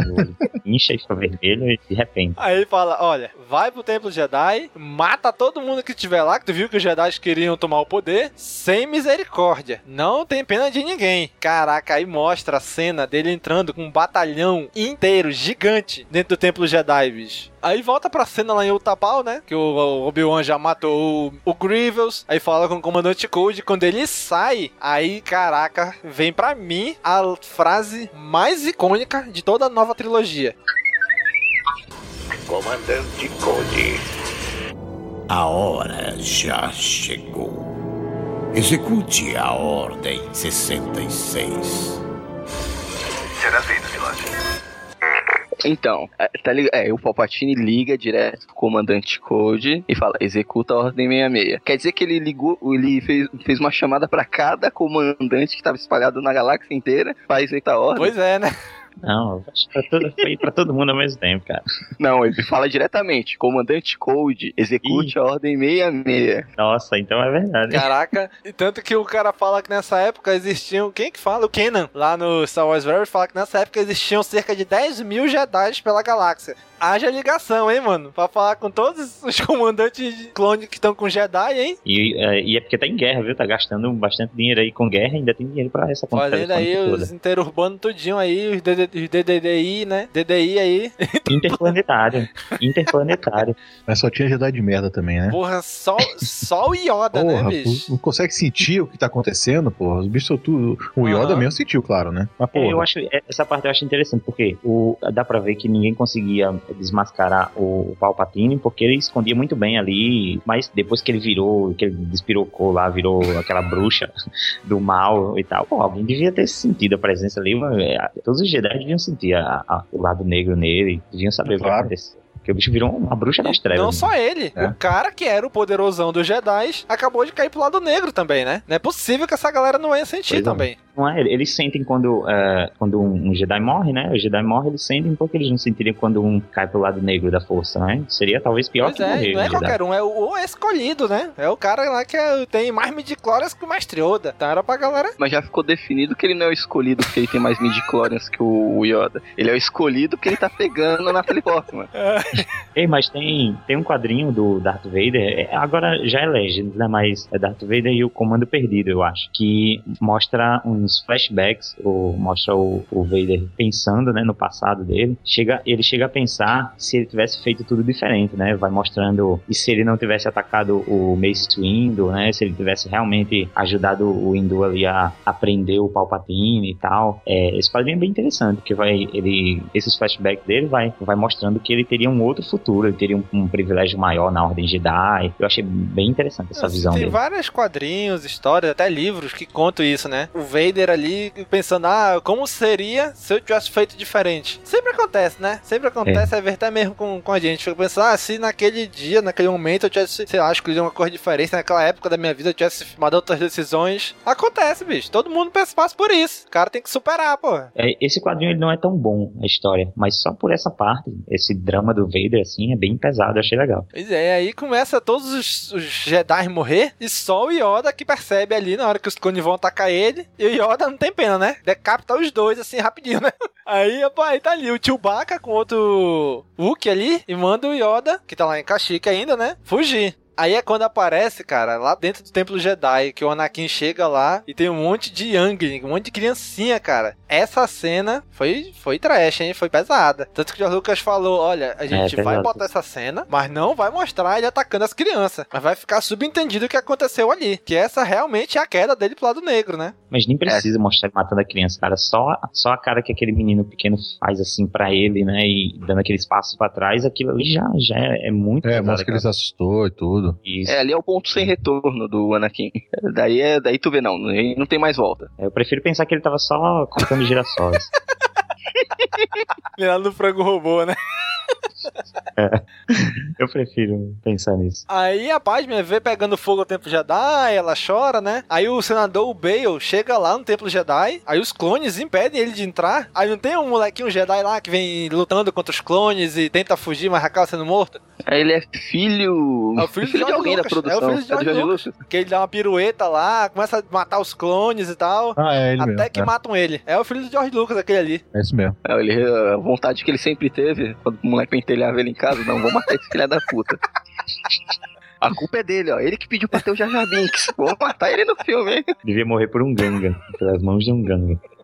Cara, aí, aí, aí caga tudo, né? Os Jedi estão morrendo, o Obi-Wan tá escondido, o Yoda também, eles estão indo voltando pra, pra Coruscant. É quando o Anakin vai lá com a Padme e ele tenta esconder o que ele fez, né? Não, eu fui no templo, mas tá tudo bem e tal. Agora a gente tem meus novos poderes, os Jedi se viraram contra o Imperador, contra o Chanceler, contra a República, sabe? Ele vai mostrando realmente que ele tá caindo pro lado negro, né? Ele se lascou mesmo agora, né? Aí é quando, caraca, aí que cena icônica. O Yoda e o, o Obi-Wan vão se encontrar com o Bale na nave dele. E essa nave dele é a mesma nave lá do início do episódio 4. Tanto que eles entram pelo mesmo corredor que o Darth Vader entra no episódio 4, que eles explodem a porta e o Darth Vader entra, não tem aquele corredor lá? É o mesmo corredor aí. Eles falaram que eles reconstruíram, pegaram uma porrada de foto, arte conceitual, tudo naquele corredor pra reconstruir o mesmo cenário. Pô, eu achei que eles tinham feito isso justamente pra economizar, reaproveitando o cenário, mas na verdade eles gastaram mais pra fazer Sim, a cena. eles quiseram, eles quiseram representar isso aí, né? Que eles passaram lá no episódio 4 e aqui eles já passaram por esse mesmo corredor. Isso eu achei legal, que eu nunca tinha prestado atenção que era exatamente o mesmo corredor. Era a mesma nave. É o fanservice. Você, já- você não tinha prestado atenção na, na época, não? assim, eu, eu vi que lembrava e tal, mas eu não sabia que era exatamente o mesmo corredor, entendeu? Ah, tá. E na primeira vez que eu vi, eu nem prestei atenção. Depois, reassistindo, já em casa, e tal, eu falei, olha, essa cena aqui é pra, bem pra lembrar aquele corredor lá da. Mas não, é o mesmo. Eles pegaram foto, um monte de coisa, pra reconstruir o mesmo cara, o mesmo corredor. Aí o Anakin tá, tá loucão já, né? Já, já caiu pro lado negro, vai pra Mustafar, pra matar todos os caras do Conselho Separatista. E ao mesmo tempo que ele sai pra Mustafar, que ele fala pra Padme que ele vai pra lá, né? Que ele, o chanceler descobriu que estavam lá, os separatistas e tal. Aí é quando o Obi-Wan e o Yoda chegam no Templo Jedi, né? E, paralelamente a isso, é quando lá no Senado, o Palpatine decreta a criação do novo Império, né? Que ele fala que a República caiu e que ela vai ser reorganizada no primeiro Império Galáctico. E vai mostrando tudo isso em paralelo. O Anakin, com a conjuntivite dele, matando os caras de Mustafar, e o Obi-Wan descobrindo que quem matou, quem atacou o Templo Jedi matou as crianças foi o Anakin, né? O atentado contra a minha vida me deixou bem ferido e deformado. Mas eu garanto a vocês, minha determinação jamais foi tão forte como é agora para garantir a segurança e a continuidade da estabilidade. Esta república será reorganizada como o primeiro Império Galáctico. Isso em nome da segurança da sociedade.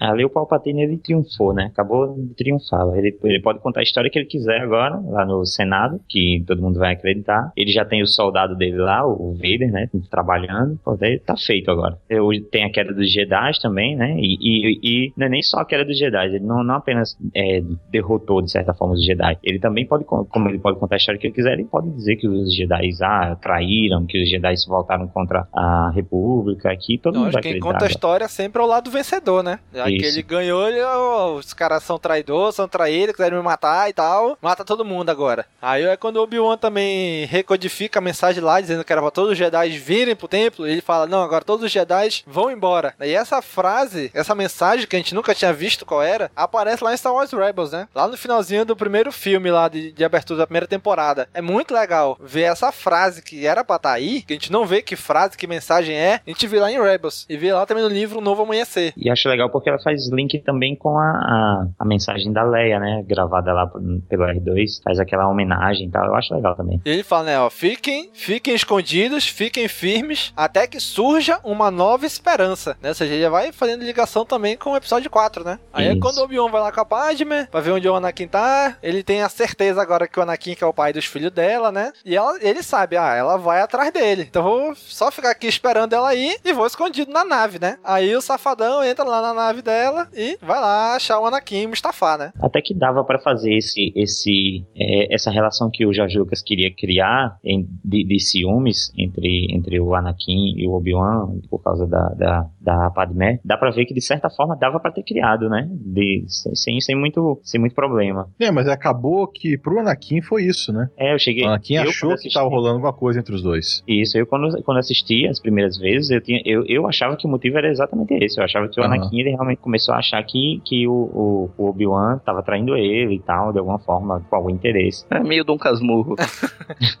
Verdade, Dom Casmurro. É, é quando o Anakin chega, a Padme chega lá em Mustafa e o Anakin fala: Olha, esse é meu novo império, a gente pode governar juntos a galáxia e tal, essa monte de coisa. Aí ela fala: Anakin, eu não consigo ir pelo mesmo caminho que tu tá indo. Eu não posso ir por aí. Aí é quando o bicho, ah, é, então pega aqui, deixa eu te, deixa eu te engasgar aqui. Aí o cara já vai lá e enforca ela, né? É doidão mesmo. Queria tanto salvar a mulher e enforca ela agora. É por isso que o imperador queria ele. Essa enforcadinha aí, ó.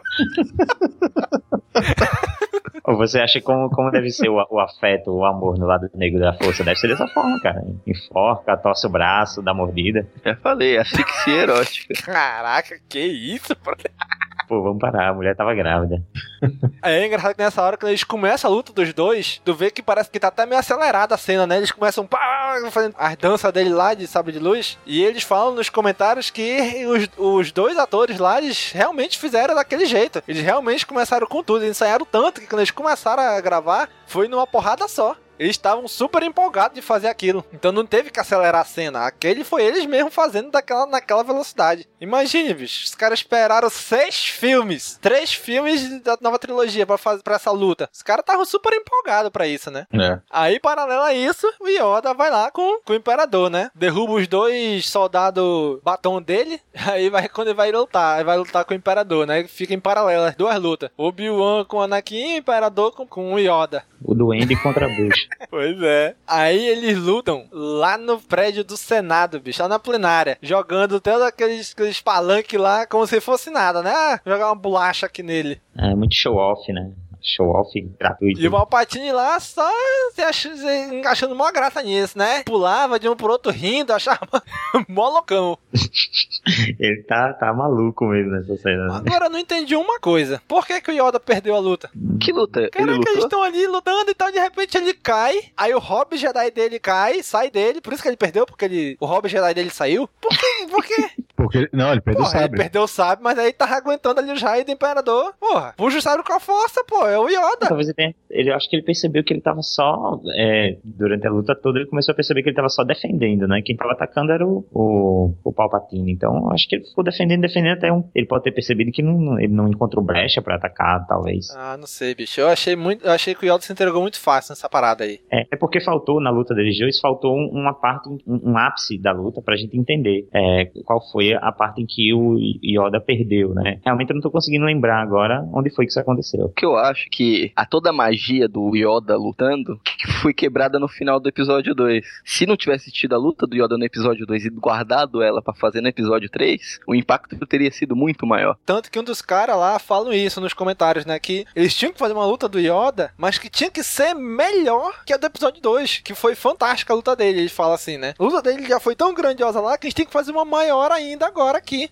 E até um dos caras fala, talvez tivesse sido melhor se no episódio 2 o Yoda não tivesse lutado errado. Um dos caras fala isso lá, bicho. Porra, George Lucas. Isso aconteceu em um dos filmes do, do, do, Harry Potter, inclusive, que no livro tinha uma grande batalha no castelo, só que eles não colocaram no filme essa batalha, porque no outro livro tinha novamente uma grande a batalha final. Então eles, para não, não tirar o, o, o, clímax. Né, o, o, o, clímax do último episódio, eles, eles não colocaram a primeira batalha para colocar, juntar tudo numa batalha mais épica no, na, na última. E deu, e, é, deu, realmente deu mais certo, né? Não teve uma batalha antes que acabou comprometendo a, a do sétimo filme, né? Sétimo pois e é, porque pra mim eu nunca entendi até hoje por que, que o Yoda se entregou ali, por que, que ele perdeu ali. Talvez na novelização explique melhor. Eu ainda não li, mas não entendi. Aí volta pra luta dos dois lá na lava, né? É legal que aquela lava lá, aquelas explosões lá de lava, o cara falou que não tinha na época como criar isso digitalmente, né? Que fosse crível. Aí o que, que eles fizeram? Na mesma época entrou em erupção um monte, acho que o vulcão Etna, na Itália. Aí o George Lucas ligou pro cara: Meu irmão, manda uma porrada de câmera filmar a porcaria desse vulcão. Eles ficaram lá, parece que umas 3 a 4 semanas, com várias câmeras de várias posições filmando o vulcão entrando em erupção lá, explodindo as lavas e tal. Por isso que tem essas explosões de lava aí no filme. É o vulcão lá da Itália que tava explodindo, eles filmaram de várias posições, de vários ângulos. É. Rapaz, assim, a luta foi muito boa, né? Eu achei a luta muito boa, mas eu não consigo ainda. É, comparando com a do episódio 1, não tem ah, comparação, né? Porque, né, episódio 1 é, é, ficou, foi, assim, foi sensacional. Foi aquele choque também, porque foi, foi depois de muito tempo, né? Tem uma luta tão foda como aquela. Né, essa luta foi boa, eu, assim, às vezes eu até preferi mais mostrando a do Yoda, né? O combate entre os dois lá, com o Yoda e o Imperador, do que essa do, da lava dos dois, né? Mas eu achei que ficou mostrando um ou outro assim, ficou, foi, bem casado, né? Achei que foi, foi bom no, na, na, no, no desenrolar do filme. Agora eu achei muito, muita idiotice ali do Anakin, do jeito que ele perdeu lá, os braços e, a a, as pernas e o braço, né? Sei lá, talvez tivesse arranjado de uma forma melhor de ele perder isso. Eu achei muito idiota do jeito que ele perdeu. Acabou, Anakin! Eu estou em terreno firme! Você subestima meu poder! Não faça isso!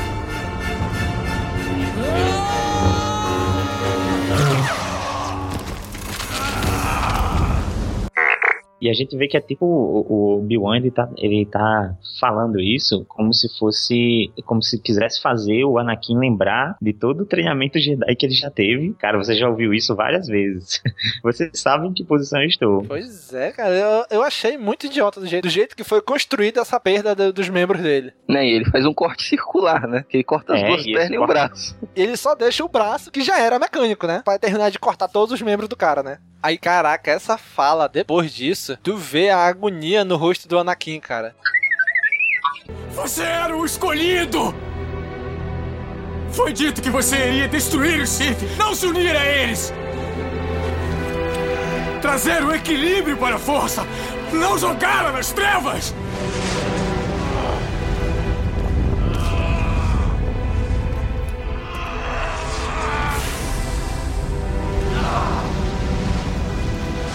Eu te odeio!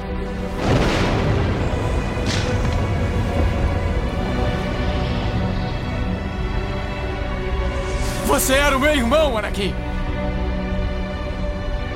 Eu amava você!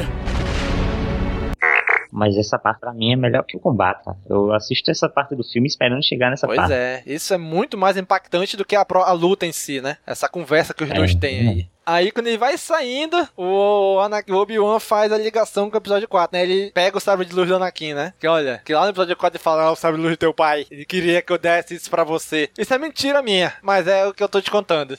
Balela. Aí é quando o Obi-Wan vai embora do planeta, deixa o Anakin pegando fogo lá, né? Na beira da lava lá. Aí o Palpatine, opa, senti alguma coisa com o meu aprendiz. Está com problemas. Já falou assim, ele está com problemas. Caraca, do outro lado da galáxia, o cara sente. E a porra porra do Jedi não sentem. A ligação deles é maior. A ligação deles é maior, é diferente. É uma ligação mais íntima.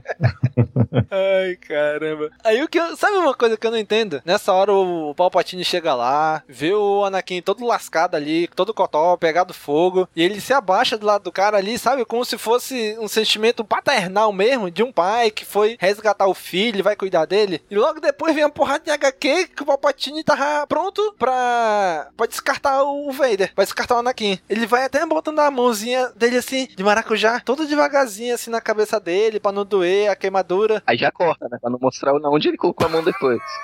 que pariu. Sabe, isso, isso eu acho um pouco de incongruência das HQs. Dizer ah, que o Palpatine tava pronto a abandonar, a descartar o Vader a qualquer momento, sendo que nessa cena não mostra isso. Mas é porque é, é a rotatividade. Os Sith, eles são, eles são, é, é, qual é o nome que se dá? Não é Promíscuos. Promíscuos, exato.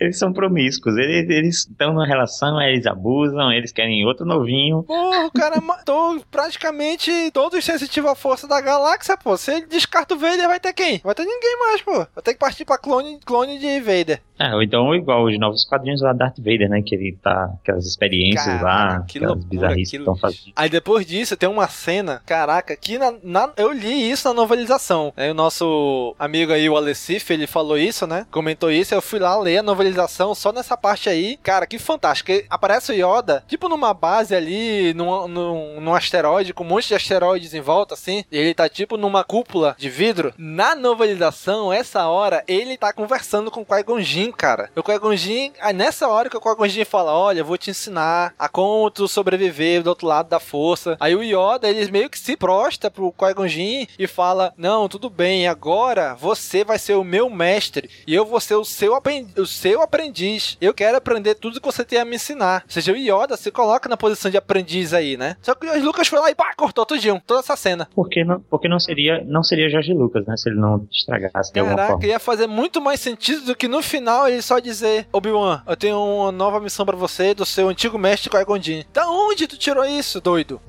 Caraca, sendo que no episódio 2 ele também cortou as cenas que aparecia o Qui-Gon Jinn falando com Yoda, só deixou uma lá, né, que é quando o Anakin mata o povo da areia, que o, o Qui-Gon Jinn fala, Anakin, não! Aí o, é o Yoda que tá tendo esse, essa visão, né? E cara, ia ser fantástico se ele deixasse isso aí, cara. Mas não, ele corta. Aí lá o Dave Filoni teve que tentar consertar isso lá com Clone Wars, né, na sexta temporada. Seria interessante mesmo ele manter, porque o, o, o Qui-Gon Jinn é um personagem que tem uma legião de fãs, assim, muitas pessoas Pô, eu gostam. mesmo, pra mim é o melhor Jedi. Eu também acho ele, eu também acho ele foda e todo mundo sente a, que ele foi prematuramente, né, retirado da, da, da, da saga, que ele morreu lá no episódio 1 e todo mundo, nossa, é um personagem tão bom. Seria tão legal deixar esse legado dele, né, essa, no, no filme, principalmente no último filme, deixar esse legado, aí ele retirar assim. Por isso que eu gostei tanto de terem retornado isso na série The Clone Wars, de terem mostrado novamente o Qui-Gon. Achei, que achei Noob bem não morre no episódio 4 e fica aparecendo como fantasminha nos outros dois? Faz a mesma coisa com, com Qui-Gon, pô. é. Não era pra matar, mas é que matou, traz o cara como fantasma da força aí, conversando, ensinando e tal, como é que faz isso.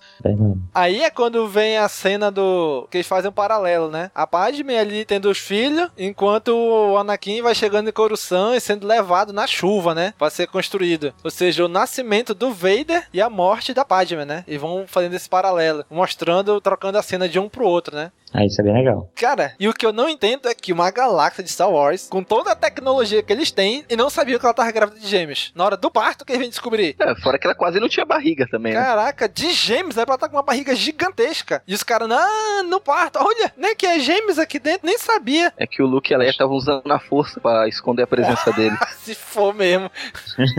Eu já ia perguntar, tipo, nenhum Jedi sentiu, assim, a força, porque a, a força, é, de certa forma, ela não tá em todos os seres vivos, Sim. né? Aquela coisa dos seres luminosos e tal. Dá pra sentir a força em todos os seres vivos. Um- até um Jedi ali poderia ter percebido dois, dois seres dentro dela, sei lá. Pois é, não eram dois seres qualquer, eram dois seres poderosos na força, né? Era o filho do Anakin. Isso, é. Bem mais fácil deles, deles terem percebido, né? Realmente, nem os droids médicos, ninguém soube. Pois é. Caraca, aí vem a cena do nascimento do Darth Vader, cara. Quando vem descendo a máscara assim na cara dele, fecha a máscara, entra o capacete e vem a primeira respiração.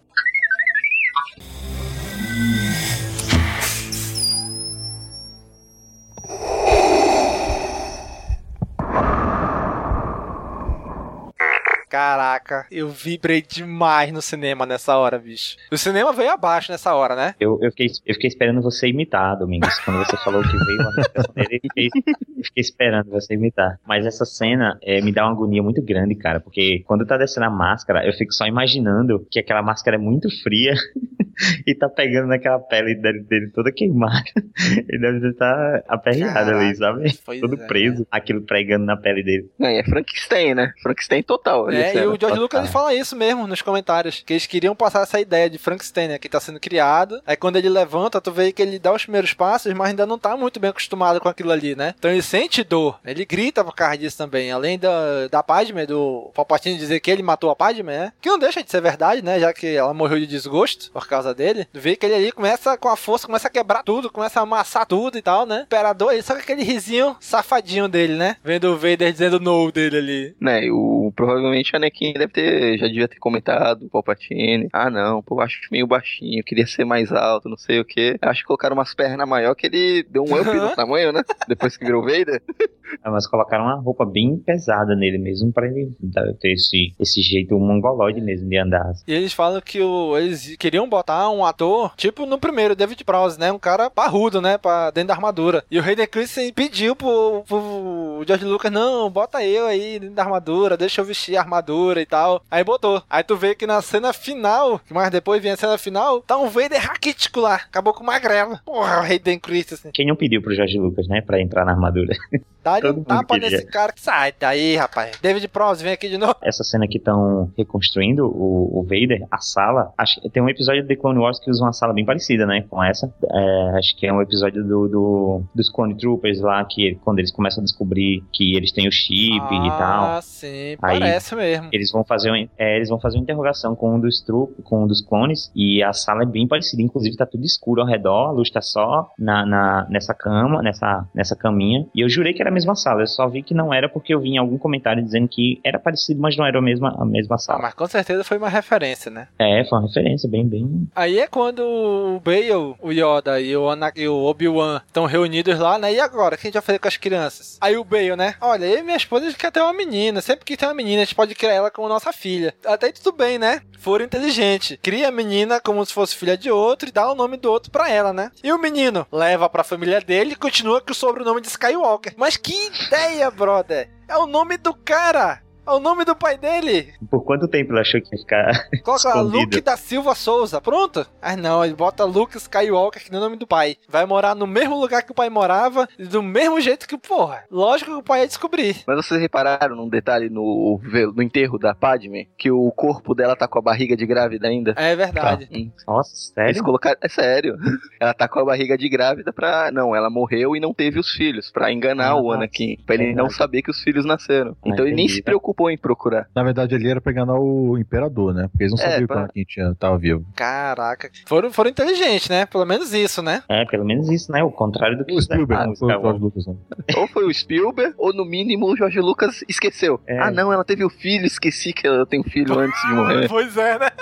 Esqueci, agora já passou, agora deixa aí mesmo. Filmado antes. Quando ele acerta, porque foi alguma cagada, né, cara? Aí é quando o Bale leva também os dois droids, né, o R2 e o C3PO, como eu falei nisso, que são os grandes espectadores de todos esses filmes, e fala pro Capitão Antilles, né, o Ed Antilles. Capitão Antilles? Sim, Alteza. Eu entrego esses droids aos seus cuidados. Trate bem deles, limpe-os e apague a memória do droid de protocolo. O quê? Oh, não.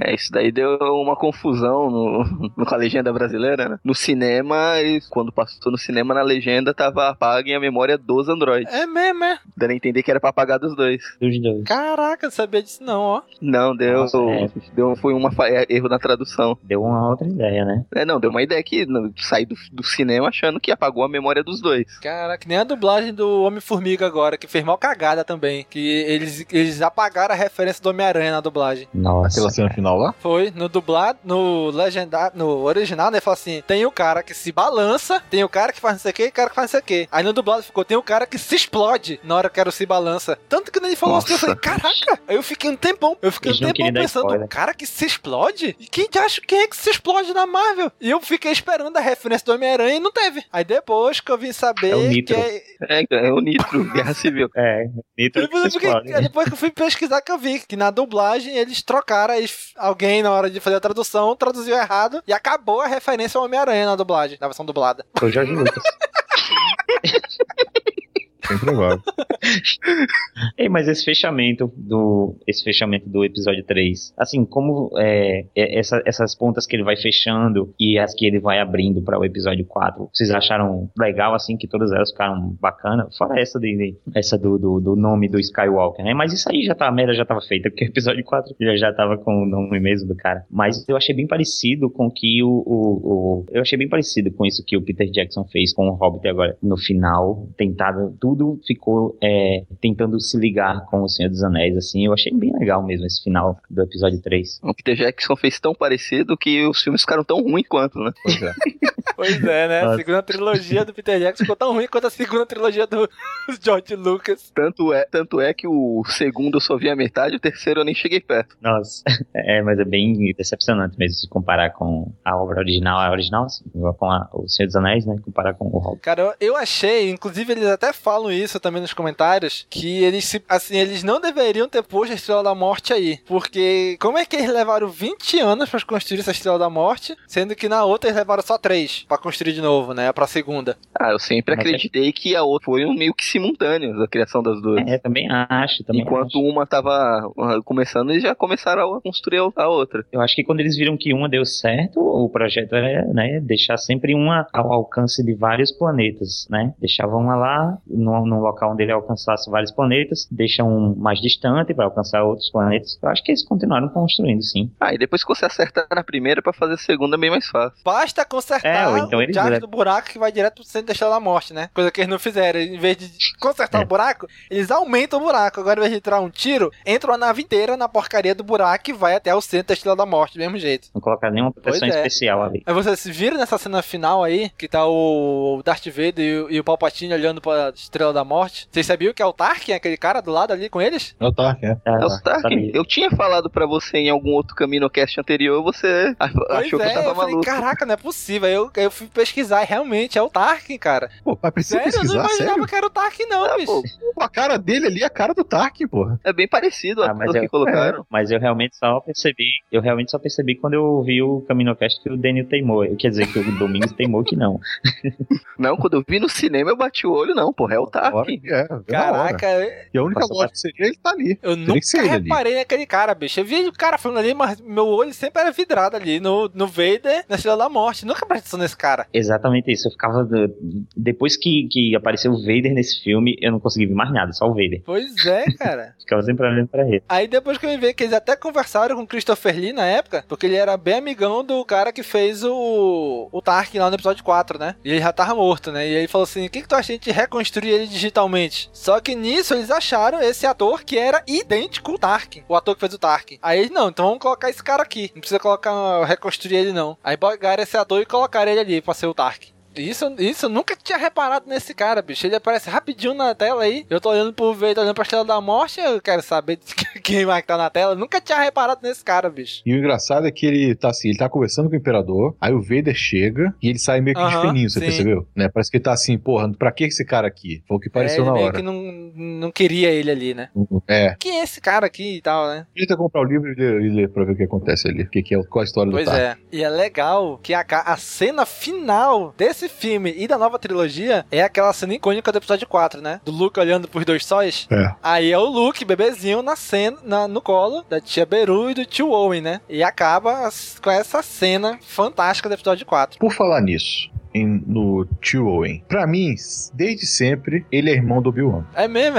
Sempre. Sempre achei que ele fosse irmão do Obi-Wan. Por que, que o cara é puto com o Obi-Wan? Pois é, né? Por que, que ele não quis nem falar com o Obi-Wan aquela hora? É que, pô, ele acabou de casar com a mulher. O pai dele morreu. A madrasta dele morreu. Porra, só era ele e a mulher. Opa, agora, mulher, vamos se divertir aqui. Aí, de repente, o cara parece com uma criança. Atrapalhou tudo, pô. Não, não, achei isso não. Eu acho que é uma bronca Ele com continua o puto até no, no episódio 4. É, não tem, não, não tem motivo pra tanto ódio. Eu, eu acho que eles são irmãos e aconteceu uma merda entre os dois. O Obi-Wan foi pro, pro lado de Jedi, esse negócio, e o pai não gosta dessas coisas. Tanto que ele fala, pai não, o irmão, né, que é o tio Owen. Ele fala no episódio 4 que é co- coisa de maluco, esse negócio de, de magia e tudo, né, um velho maluco. Então eu, eu acho que tem uma coisa entre os dois ali. Pode nem ser irmão, mas tem uma coisa entre os dois. Pode ter Eu espero que acontecido. o- a trilogia do Obi-Wan conte, conte essa história, né? É, Pode ter acontecido alguma coisa entre um episódio e outro, né? Que, já que o Obi-Wan ficou morando ali nas redondezas.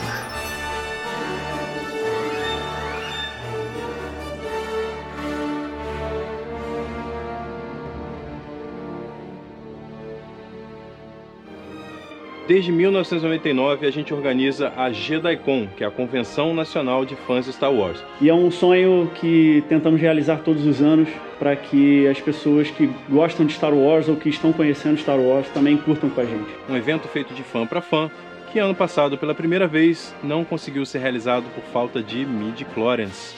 Mas você que é fã pode nos ajudar contribuindo aqui no Benfeitoria para o nosso crowdfunding esse ano. Agora explicando, é tudo muito simples. Se a gente atingir a meta, vai ter JediCon, vai ser uma festa, os fãs de todas as idades e gerações vão se encontrar. E é claro que se tratando de um evento Star Wars, a gente não podia deixar os caçadores de recompensa de fora. De acordo com o tamanho da sua contribuição, você pode escolher entre várias recompensas iradas para deixar o evento ainda mais com a sua cara.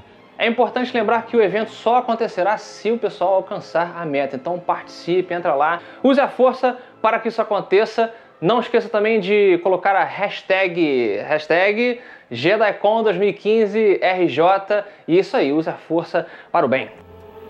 Lord Vader. Pode me ouvir? Sim, mestre. Onde está Padmé? Ela está a salvo. Ela está bem. Parece que em seu ódio você a matou. Eu? Não pode ser. Ela estava viva. Eu senti.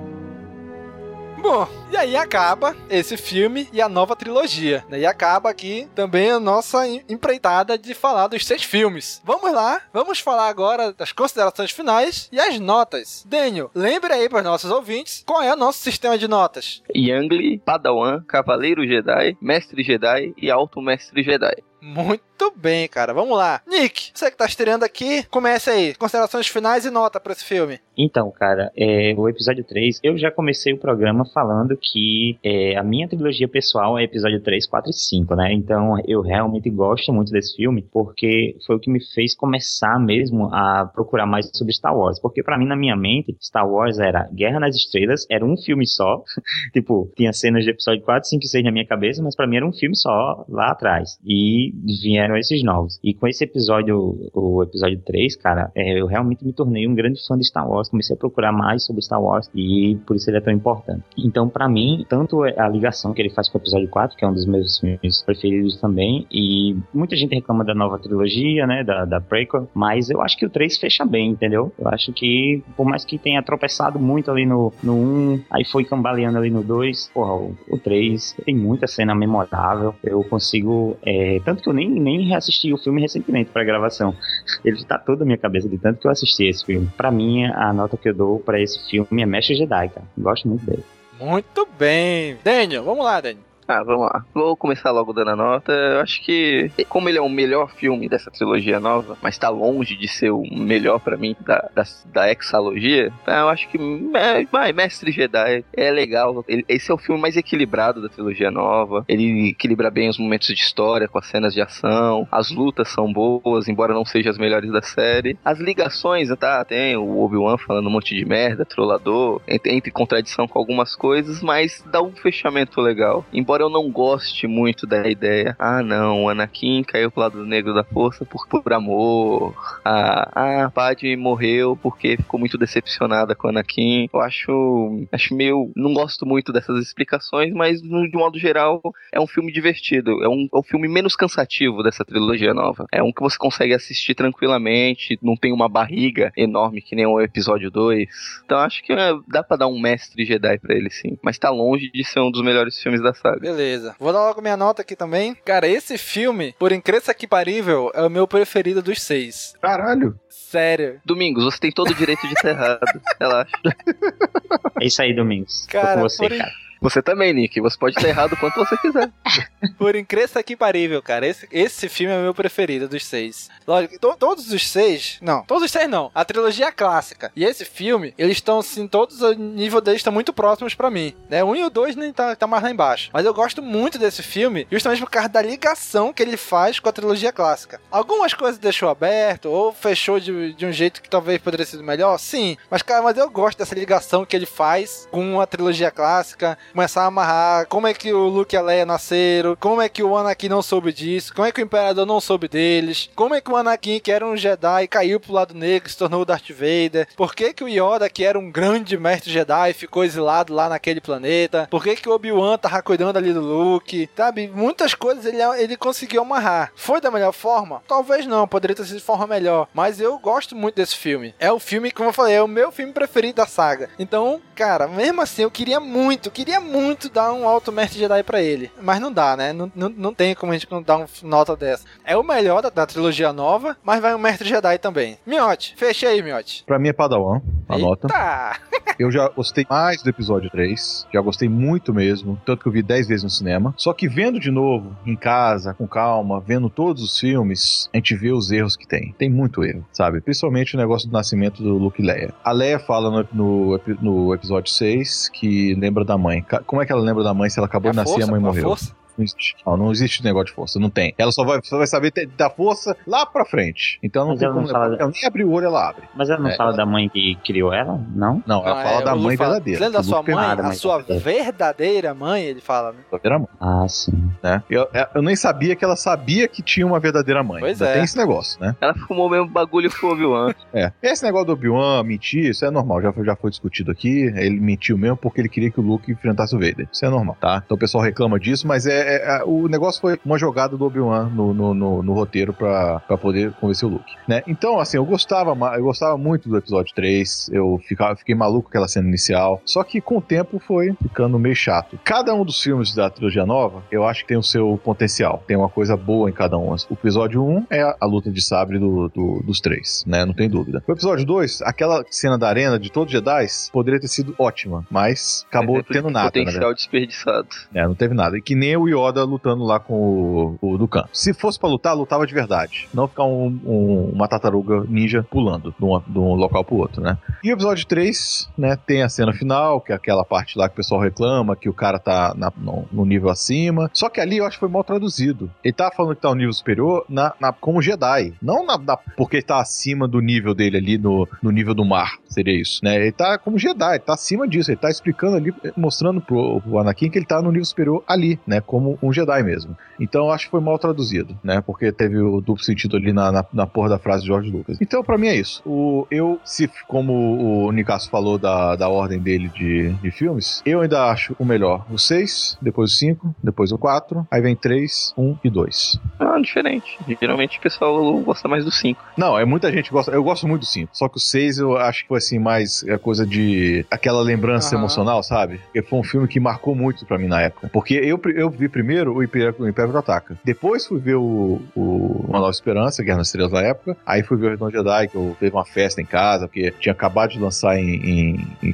cópia pirata na, na locadora, né? E dois dias depois lançou a porra da tela quente na estreia, que eu não sabia, né? Que a gente não sabia, só sabia na época que ia lançar. Então foi uma festa em casa, foi todo mundo pra ver o filme e aquele filme marcou muito. Então acho que é mais pela memória emocional que eu gosto mais do 6. E infelizmente é o único dos seis filmes que não gravou com a gente, não foi, meu? Foi, pois é, não, não, não consegui no dia. Foi. Pois é, uma pena. Isso mesmo. Então, gente, fizemos aí essa maratona. Quem diria que chegaremos aqui, né? Episódio 60, falando do, da vingança dos Sith. Vamos esperar aí agora chegar o despertar da força, né? Aonde que a gente imaginava quando a gente começou o CaminoCast, quando a gente começou o Cast Wars, que teria toda essa reviravolta no universo Star Wars, né? Que teria novos filmes, né? Agora o engraçado é que você deu uma Foi. sorte, hein? Que Star Wars voltou a, Sim, a a gente mídia. começou o site Vai ter coisa pra caralho, vai ter programa pra Vixe, cacete a gente começou o site, seis meses depois saiu o anúncio. CaminoCast 13. Tá lá o Miote comigo, a gente comentando lá sobre a venda da Lucasfilm pra Disney. Lembra bem, quem,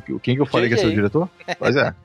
Se você eu não nem, esperava- ninguém falou nada sobre isso. E eu falei, JJ tem que ser o diretor de Star Wars. Se você não esperava chegar nesse programa, Domingos, imagina se você esperava que ia passar disso, que ainda ter tanto material pra falar de Star Wars Uhum. pela frente, né, cara? Porque agora, agora não para mais. Só não para mais. Tanto livro aí que tá lançando, livro todo E o, mês. o episódio 7 é a minha oportunidade de eu participar de um Caminocast falando de algum filme bom de Star Wars. que da trilogia clássica eu não participei de nenhum, só participei dos três da trilogia nova e o especial de Natal. Aí agora é, é teu filme de Star Wars todo ano, né? Isso vai ser bom. Então, nossos caros amigos ouvintes, já sabem, a área de comentários é para vocês continuarem esse cast lá. Coloquem nos comentários as experiências de vocês com esse filme. O que, que vocês sentiram na época, o que, que vocês hoje reassistindo, o que, que vocês pensam. Continue o cast aí nos comentários, tá bom? Miote, mais uma vez, se por um acaso alguém que tá ouvindo esse Camino Cast agora não te conhece, não sabe onde te encontra, como é que ele faz pra te encontrar, Miote? Jurassicast.com.br Falamos sobre filmes, tem programas também que falamos sobre vários assuntos, que não seja sobre filmes. Temos resenhas de filme que agora está em vídeo, né? Não está só em áudio, que eu botei agora o Vale a Pena ou da Pena, que a gente sai da, cab- da cabine de imprensa, já grava lá na mesma hora, em vídeo, e um vídeo assim rápido de 5 minutos, 6 minutos no máximo. Né, falando sobre aquele filme que a gente assistiu, lançamento, né? E várias outras atrações no site, tem muita coisa lá. É só entrar aí, jurassicast.com.br e divirta-se. E como diz o Brunão, você pode ser o patrão deles e mandar o Miote fazer as coisas, né? Com certeza. Eu quero que manda fazer mesmo. Seja patrão pra mandar, pra mandar mim. Olha que, olha que tu pede, Miotti. Vão pedir pra tu tirar foto pelado de novo. Ah, de novo. coraçãozinho. Chega disso. Isso não. Isso mesmo, galera. Então, pessoal, já sabe, né? Curte, comenta, compartilha, divulgue nas redes sociais e até a próxima, pessoal. Rumo ao despertar da força. Falou, pessoal. Tchau, tchau. Valeu.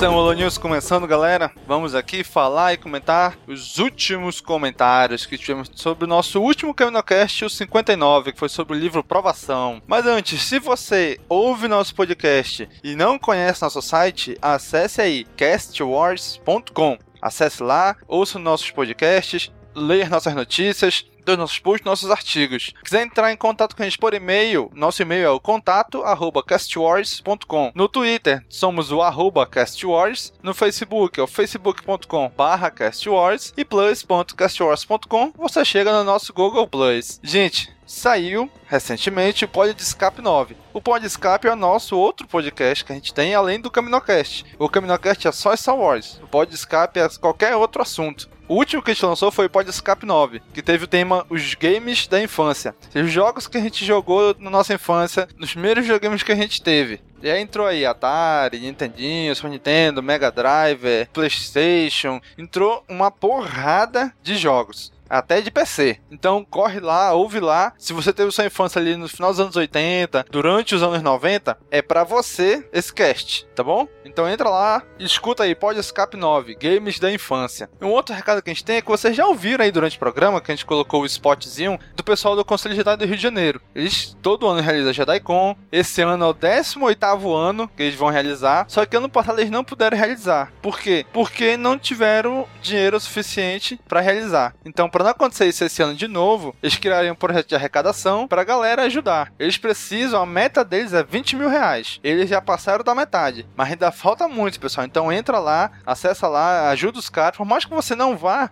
mas ajuda, né? Vai que um dia você vai lá. Então acesse lá, o link tá aqui no post para vocês ajudarem lá o pessoal do Conselho de Realidade do Rio de Janeiro, tá bom?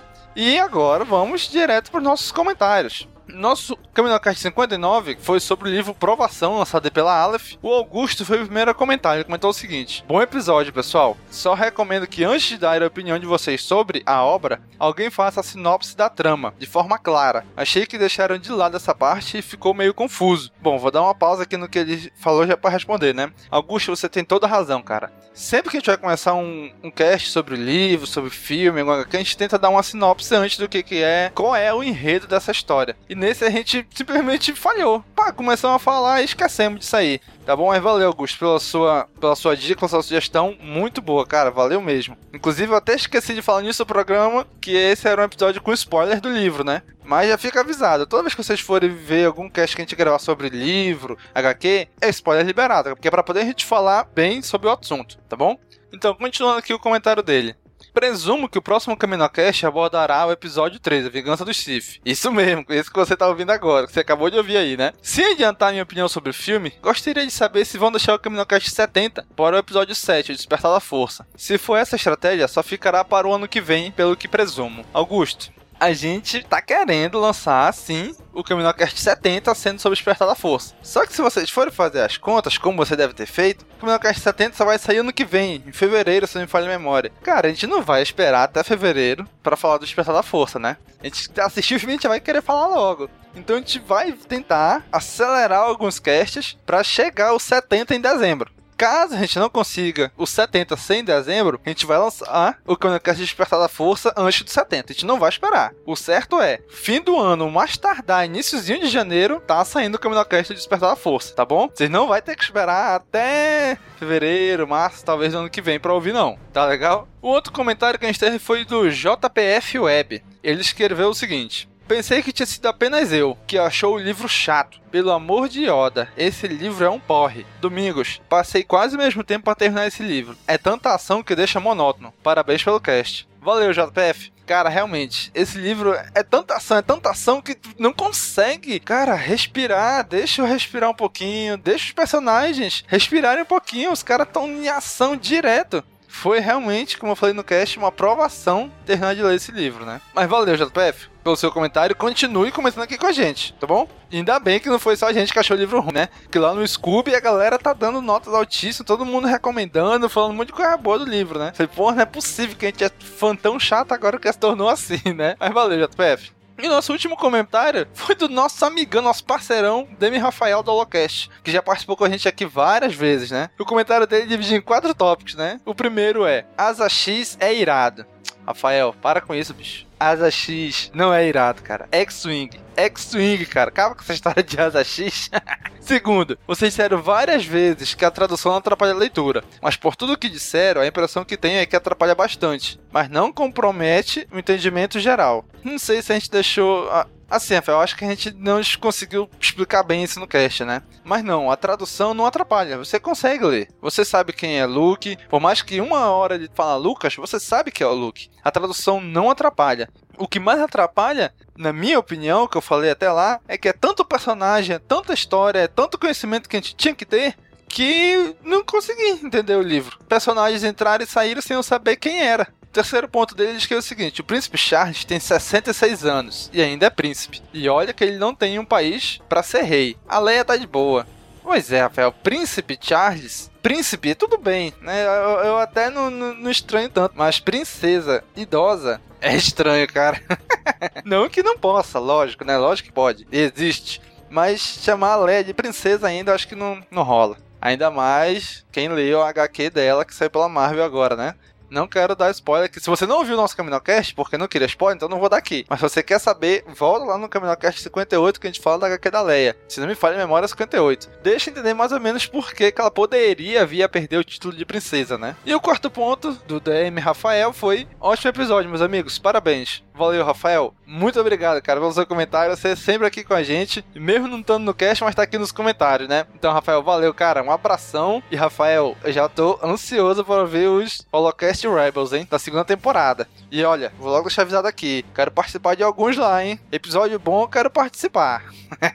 valeu, Rafael. Um abraço, cara. E pessoal, esse foi nosso CaminoCast 60 sobre a vingança dos Sith. Terminamos. E agora o que, que vai vir? Não sei. Vamos ver o que, que vai chegar aí, o que, que nós vamos conseguir fazer até o fim do ano, tá bom? Então, pessoal, muito obrigado e até a próxima.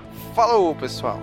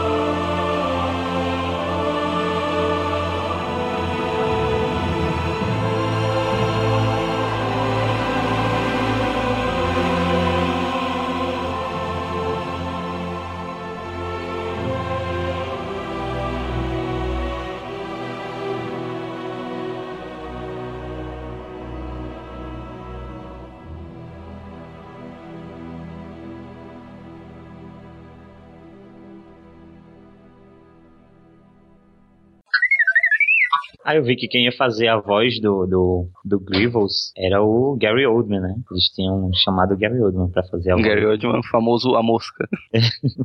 A mosca? Ah, não, Gary Oldman, tô confundindo. Gary é que eu assisti é o... o- é é que eu, ta- eu tava assistindo o Glee com a minha esposa. Como é que é? Como é que é? Tava assistindo o Glee. É, peraí, peraí, peraí. Agora vamos mudar de assunto aqui totalmente. Por quê? Por quê? Porque tem Porque um, ele o tinha- o ep- não, um episódio especial de Natal tem uma participação especial do Chewbacca. Não, é desculpinha. Desculpa que eu assisti todas as temporadas, né? Eu Não, pensei só que era- assisti Você tinha três. ter chegado nele. Você tinha ter chegado nesse episódio. É, então, assisti, é na terceira temporada que ele aparece. Eu pensei que a desculpa do Daniel ia ser porque tinha acabado o episódio de Betty a Feia, já tinha acabado as temporadas. Não, mas já acabou. Já acabou mesmo. Ei, miote, o Daniel é fãzão de Betty a Feia, bicho, tu acredita? É mesmo. A novela é boa. Cara, que, é, que, é, que fala que o maior personagem do Star Wars é o Boba Fett? Não, esse é o Cícero. Pra mim é o Lando. Ah, é, não é você não, tá certo. Pra mim é o Lando. É o Lando? Ah, Não, o Lando é show. O Lando é show. O Lando é Ah, show. mas- mas eu tô aqui pra substituir Ixi, o Cícero. O Boba Fett é foda. Que pariu. Será que ele apareceu no episódio Não, 7? bicho, pelo amor de Deus, não, não aparece esse cara lá. Putz, Eu espero que não, mas eu espero que ele tenha um filme, um filme próprio e, e vai ser foda, ele vai ser É, ridículo. cedo ou mais tarde vai acabar saindo o filme do Boba Fett. É inevitável. Vai, e vai ganhar prêmio, vai ganhar Oscar. Talvez framboesa. Oscar. Não tem como ele atuar de forma pior que o Hayden Christensen. Não tem. Depende. Até porque ele tá coberto por uma máscara, então já tá, já tá contratar o melhor. Hayden Christensen pra fazer o Boba Fett. Não, É cara, doido? não. Aí ele vai querer se esforçar mais pra provar pra todo mundo que ele não é um mau ator. Aí vai ser uma merda boa. Aquela cheia de milho. Ó.